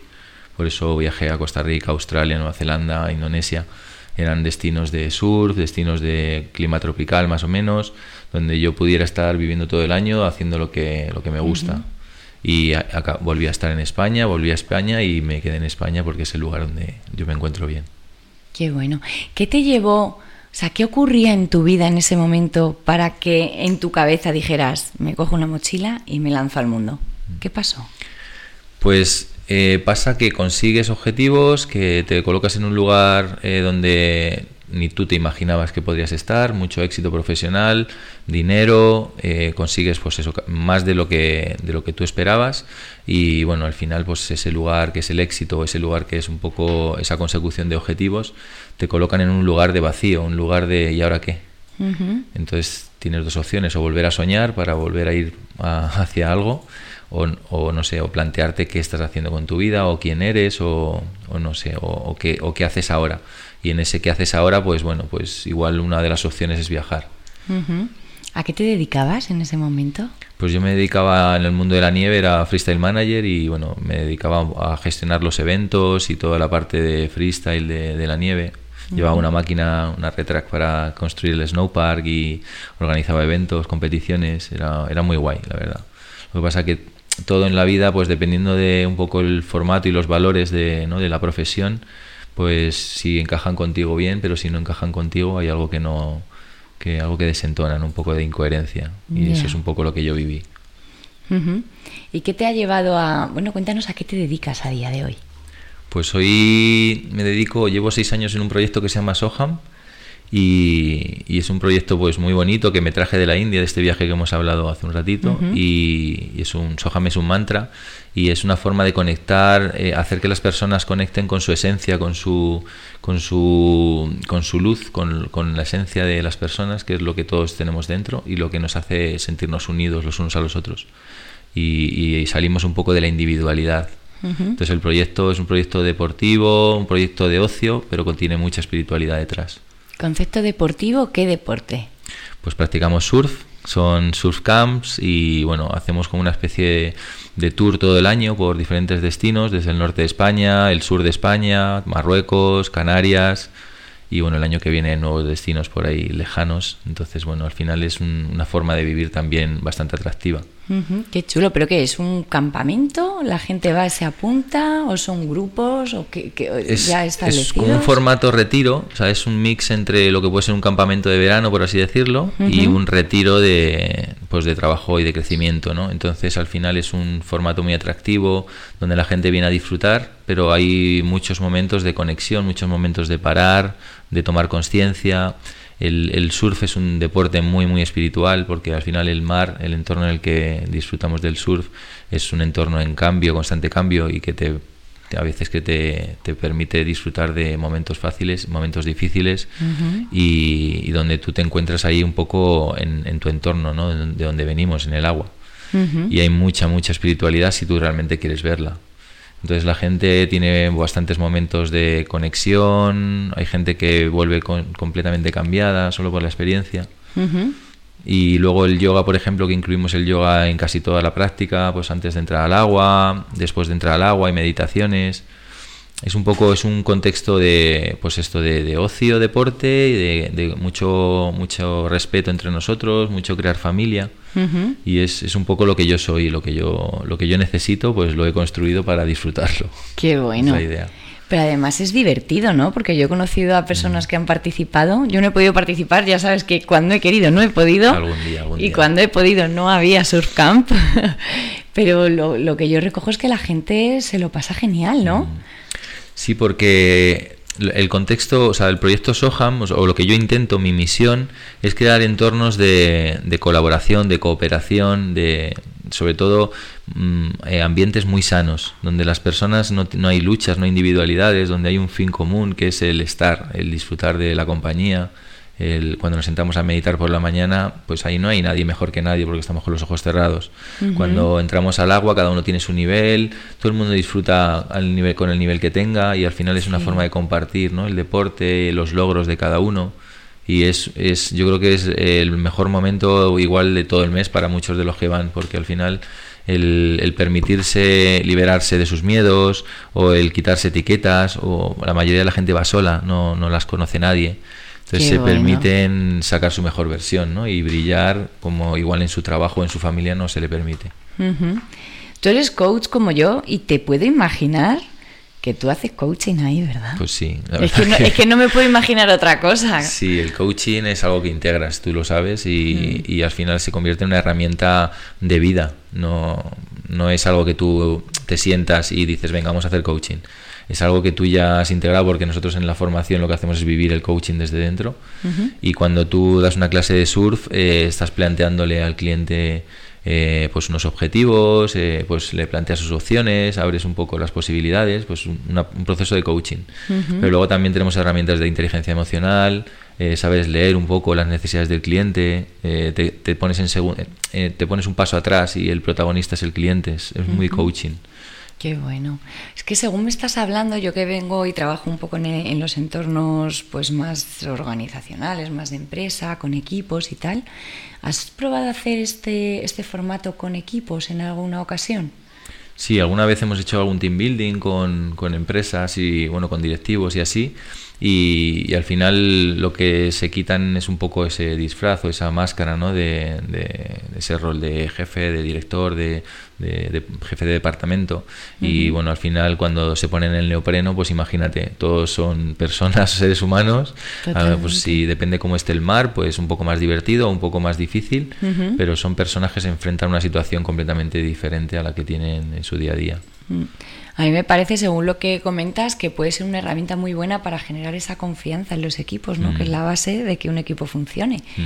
Y también creo que es una herramienta brutal para cuando hablas de eliminar los individualismos, para poder eliminar los egos, que es como ese cáncer que va por las empresas ahí comiendo poco a poco. Mm. Sí, ¿verdad? Sí, es, es maravilloso porque al final eh, todos tienen dificultades, todos hacen lo que pueden y al final se genera muchísima empatía. Eh, no- el surf no es un deporte colectivo, pero, pero en la individualidad de que cada uno haga lo que pueda hay mucha ayuda, hay mucha, mucha complicidad en el agua. Eh, se comparten muchísimo los logros, las alegrías, ¿no? Entonces siempre se, se, se viven experiencias súper bonitas, ¿no? Y eso es parte del ser humano cosa que en una empresa o un directivo de alto nivel igual no, no se permite, no, igual no está bien visto que exprese sus emociones ¿no? en la empresa. Sí, sí, bueno, más bien creen que está mal visto, pero Claro. bueno, esperemos que, que las Que nuevas cambie. generaciones empiecen a cambiar esto ya un poquito. Mm. Eh, cuéntame un poquito cuáles fueron tus puntos de inflexión en tu vida, ¿se los puedes recordar? Pues, a ver, eh, he tenido como varios momentos así, yo le llamo despertares. eh, pues con 25 años ya empecé yo a buscar un poco la felicidad, ¿no? que es de lo que estamos hablando. Yo era electrónico y, y no acababa de sentirme a gusto con lo que había elegido en mi vida. Y bueno, empecé a relacionarme con el mundo del deporte. Y a partir de ahí fue cuando empecé a verme en mi mejor versión, sonriendo diariamente, eh, haciendo lo que me gustaba, levantándome por la mañana súper temprano, acostándome súper tarde y tenía energía todo el día. Entonces eso para mí era, ese era el camino. Qué y a partir de ahí, pues, pues según se me iban planteando sueños, pues, pues tiraba por ellos. Tampoco he tenido muchas dudas. Tú eres un cazador de sueños, ¿eh? Y lo Sí, estás sí. consiguiendo, lo Mm. estás haciendo.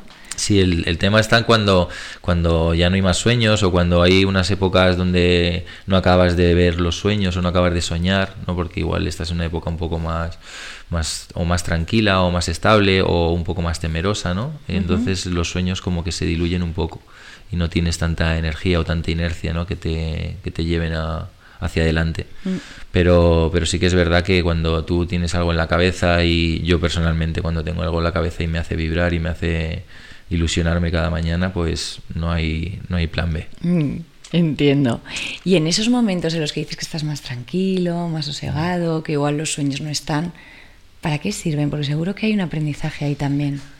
Sí, en eso estoy, en comprender el, el- un poco el, el sentido de, de esa vibración o de esa, no sé, de, ese- de esos momentos o de esa experiencia, pero todas las personas pasamos por, por yo creo que todas las, todas las fases o todas las experiencias y me hace con- conectar con personas pues que pueden estar un poco más en contacto con la depresión o con, con, no sé, con momentos de una vibración más baja, una energía más baja.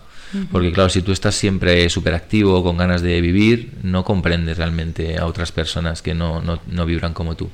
Entonces vivir las experiencias que he vivido yo en mi vida me generan una, una capacidad de empatía brutal. Porque yo también lo, lo he vivido. Entonces gracias a que, me, a que vivo experiencias diferentes, me guste o no me guste, las estoy viviendo. Y eso me conecta con esa, con esa, o con ese momento de esas personas que, que pueden estar pasando por lo mismo que yo. Entonces, para mí a nivel profesional y a nivel personal me hacen mucho más completo, ¿no? Y con una mente mucho más abierta. Es súper interesante eso que dices, ¿eh? porque hay personas que rechazan esos momentos Mm. y que ansían constantemente estar en, en energía alta, en energía alta de felicidad, de euforia, de alegría, pensando y confundiendo que quizá eso puede ser la felicidad Mm. y no valorando los otros momentos más tranquilos y sosegados que son necesarios también para completarnos. Es muy chulo eso que comentas. Eh, ¿Cómo te has reinventado tú a ti mismo? Porque te has reinventado varias veces. ¿Eres la misma persona cuando eras electrónico a ahora? Pues no, no, no eres ni el mismo. Cada vez que te levantas por la mañana ya hay algo ahí que, que ha cambiado y cada día te das cuenta de cosas nuevas y eso es lo bonito de la vida, eso es lo maravilloso de vivir, que, que hay momentos de esos insights que le llamamos, esos momentos wow, ¿no? Que, que dices, ¿cómo no me había dado cuenta de esto? ¿no? O, o ahora es cuando lo comprendo. Entonces eso para mí eso es la magia de vivir, el, el que cada día, a pesar de que cada día me doy cuenta de un montón de cosas, que al día siguiente me vuelvo a dar cuenta de un montón de cosas y eso, y eso me hace realmente ser una persona diferente, ¿sabes? El permitirme eh, no apegarme a- a- incluso a mi propio pensamiento, a, mi, a mis ideas, ¿no? Entonces permitir que mañana pueda pensar diferente, o si ayer tenía unas creencias o, un- o unos valores, que pueda permitirme al día siguiente cambiarlo completamente, porque es lo que siento en ese momento. Qué bueno, pero eso está muy cercano a la libertad. Pues sí. ¿no? Porque Sí. al final nuestro mayor carcelero son nuestros pensamientos, nuestras creencias, el, Sí. el encorsetarnos en algo que creemos que somos. Mm. Pues es una libertad Sí. impresionante. Es un, tra- es un trabajo de, del yoga, de la meditación, que, que realmente lo que trabajan es, es el desapego, básicamente. Entonces, Ujú. pues, pues todo el entrenamiento, pues todos los, los viajes, los retiros, al final, si tú enfocas bien y si tú entrenas bien a la mente, eh, accedes a, a unas cualidades eh, brutales, tanto de la mente como del corazón. Entonces, para mí, hablando de la felicidad, tiene que ver mucho con ese caminar y ese crecer y ese llegar a un momento donde tú te empiezas a considerar pues que sabes cómo funciona esto, ¿no? Que, que las reglas del juego más o menos las tienes claras, aunque vas cayendo otra vez en las mismas piedras de vez en cuando, pero como que te sientes que empiezas a comprender, ¿no? Como hay que un poquito de sabiduría que empieza a dejarse ver ahí. Sí, Y eso para mí tiene que ver más con la felicidad que con el conseguir cosas externas, ¿no? totalmente. Eh, Eso, el, o sea, para mí en momentos a lo mejor de bajón, poder estar tranquilo, me parece que tiene que ver con la felicidad. Qué bueno. La felicidad al final cada uno la interpreta Claro. como de una manera diferente. Mm. Eh, Dentro de tu interpretación de la felicidad, que ya sabemos que tiene que ver con el sosiego, con la tranquilidad, ¿tú crees que haces felices a las personas que vienen a trabajar contigo o con las que trabajas? Pues eso me dicen, la verdad, que o sea, parte de mi camino, cuando, cuando yo me, la última vez así que, que, porque al final te defines un poco por lo que te dicen de ti, ¿no? Porque tú puedes tener una idea de ti, pero yo voy haciendo un poco una idea de lo que soy por lo que me van contando de cómo soy, ¿no? Entonces mucha gente me dice que, que ayudo, que, que hago conectar, que, que gracias. Entonces eso me, me da mucha energía y mucha fuerza para seguir trabajando en lo que trabajo y, y haciendo lo que hago. Porque al final, pues tú sabes que el trabajo de autónomo en, en España es muy complejo, Sí. hay que poner muchísima energía y, y solamente por la rentabilidad económica o por el esfuerzo hay veces que tirarías la toalla pero, pero hay muchas personas ahí. Llevo seis años con el proyecto Soham y desde el principio, desde el minuto uno, eh, ha habido mucho agradecimiento de la gente. Qué bueno. Porque bueno, al final es un proyecto que te hace conectar con el respeto hacia ti y hacia los demás y te hace vivir de otra manera, de una forma más correcta, un poco más ética, que un poco son los valores de- del yoga, y, y la gente eso lo agradece. ¿sabes? El hecho de que haya una persona que, bueno, que te haga un poco darte cuenta ¿no? de cuál es una forma correcta de vivir, pues eso eh, lo agradece la gente, porque en el día a día no, no nos lo suelen recordar mucho. Ya. También es importante lo que, lo que dices de- del reconocimiento de la gente, ¿no? Porque a veces, o sea, que la gente te diga lo que eres, lo que haces, porque muchas veces eh, nosotros mismos no nos damos cuenta, no somos conscientes del bien que podemos dar fuera. Pero eso tiene que ver un poco con el talento también, ¿no? Cuando no te das cuenta de algo y lo haces de manera fácil y los demás lo agradecen, Sí. puede estar ahí cercano, ¿verdad? Sí, sí, sí. Bueno, al final el talento es algo innato y cada uno tenemos unas cualidades innatas y en, en mi caso sí que es un poco, ¿no? El, el estar cercano a la gente o el compartir. Yo soy muy social, aunque también tengo mi parte, ¿no? De introspección y de estar solo y del silencio, porque hay veces que necesito parar, pero yo necesito tocar, necesito abrazar. Necesito estar con gente y eso es algo que con lo que naces, es una inteligencia emocional un poco, ¿no? La Sí. Pero es que se puede entrenar, pero ya muchas personas ya nacemos con una necesidad de estar tocando gente. Sí, ¿sabes? los kinestésicos, ¿no? Sí, sí, sí, sí. Sí, sí. Sí, y al final pues es un poco, tú te dejas llevar un poco por donde te encuentras a gusto y si te encuentras a gusto con gente pues te dedicas a un poco, ¿no? A, a profesiones que tienen que ver con la gente. Totalmente, Entonces- totalmente de acuerdo. Bueno, y para terminar, ¿puedes mirar hacia atrás, a tu trayectoria, a tu camino y, y responder a la pregunta si eres feliz? Pues bueno, si definimos la felicidad tal y como la hemos estado definiendo este ratito, pues sí que me considero una persona muy afortunada, más que feliz, afortunada. Y, realmente que la, fortuna me viene de poder darme cuenta de todo lo que tengo, de todo lo que he conseguido, de todo lo que he vivido y de las personas que tengo alrededor. Para mí eso me hace sentir pleno, me hace sentir lleno. Y bueno, al final, si eso es de felicidad, pues entonces sí, soy feliz. Sí, has dicho eh, estar orgulloso de todo lo que tengo y conociéndote, supongo que no te refieres a la casa, al coche, ¿a qué te refieres? Pues me refiero pues eh, a las personas que tengo cerca, que son muchas, y, y a las que puedo recurrir cuando las necesito. Y sobre todo lo que tengo es mi experiencia, mi, mi trabajo, mis experiencias, mis viajes. Eh, lo que yo soy es, es, es lo que tengo. O sea, lo que yo, con lo que yo puedo contar, que son un poco mi forma de vivir y mi, mi inteligencia o mi, o mi punto de vista de la vida.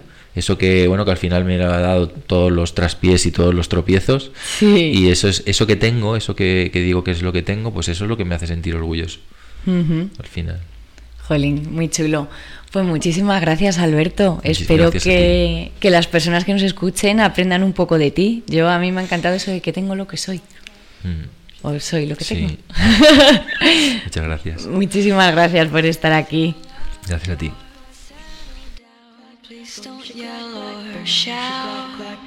She clack, clack, boom, she clack, clack, boom, she clack. The landlord, he lives downstairs, will get evicted. Please don't be too loud. Boom, she clack, clack, boom, she clack, clack. You say I'm passive aggressive. Boom, she clack, clack. Bueno, pues aquí seguimos. Sí, sí, Conchi me hace gestos así absolutamente espasmódicos. Que, estamos, que estamos. Sí, sí, yo tengo aquí todo a la vista. Estamos en directo, 12.25 de la mañana de este día 7 de noviembre y ahora es el momento de las envidias. Vamos a... Se abre una sección nueva, se llama Mis envidias. Y es que la gente tiene que saber que volvemos el martes. Tenemos, vamos a hacer cuentas, ¿eh? Conchi, para que la gente. Viernes, sábado, domingo, lunes y el martes estamos. No votamos a Íñigo Rejón porque tenemos que reconocerlo, pero oye, sus propuestas esas de trabajar tres días o dos, la verdad que no, nos ponen. Nos Nosotros- es que no nos mejora nada la vida, ¿no? A nosotros ya lo estamos haciendo. Ya que, ya que lo hacemos, no. En serio, vamos a poner el lunes una, un programa que tuvimos con. Tú a lo mejor lo dices mejor porque has tratado mucho más con ellos. ¿Iburi? ¿O Iburi. Es que como estas cosas no sabes si están medio en español, medio en inglés, medio en francés.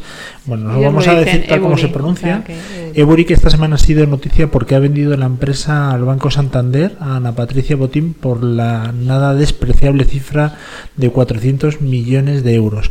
Y esa empresa estuvo aquí. Esa empresa la bendecimos, estuvimos hablando con su CEO y me encantaría el lunes repetir de nuevo la entrevista para que veáis cómo, además desde hace, de hace un tiempo, mira, mientras hablo contigo voy a buscarla en la web, porque sabéis que en la web tenéis un buscador brutal que nos lo ha hecho nuestro amigo Alejandro eh, Alejandro Esteman y voy a buscar Eburi, ¿vale? Mientras hablo contigo, pongo Eburi, Eburi y mira, me sale justo el día 10 de enero del 2018. Es decir, que hablamos con ellos ya hace más de un año y medio.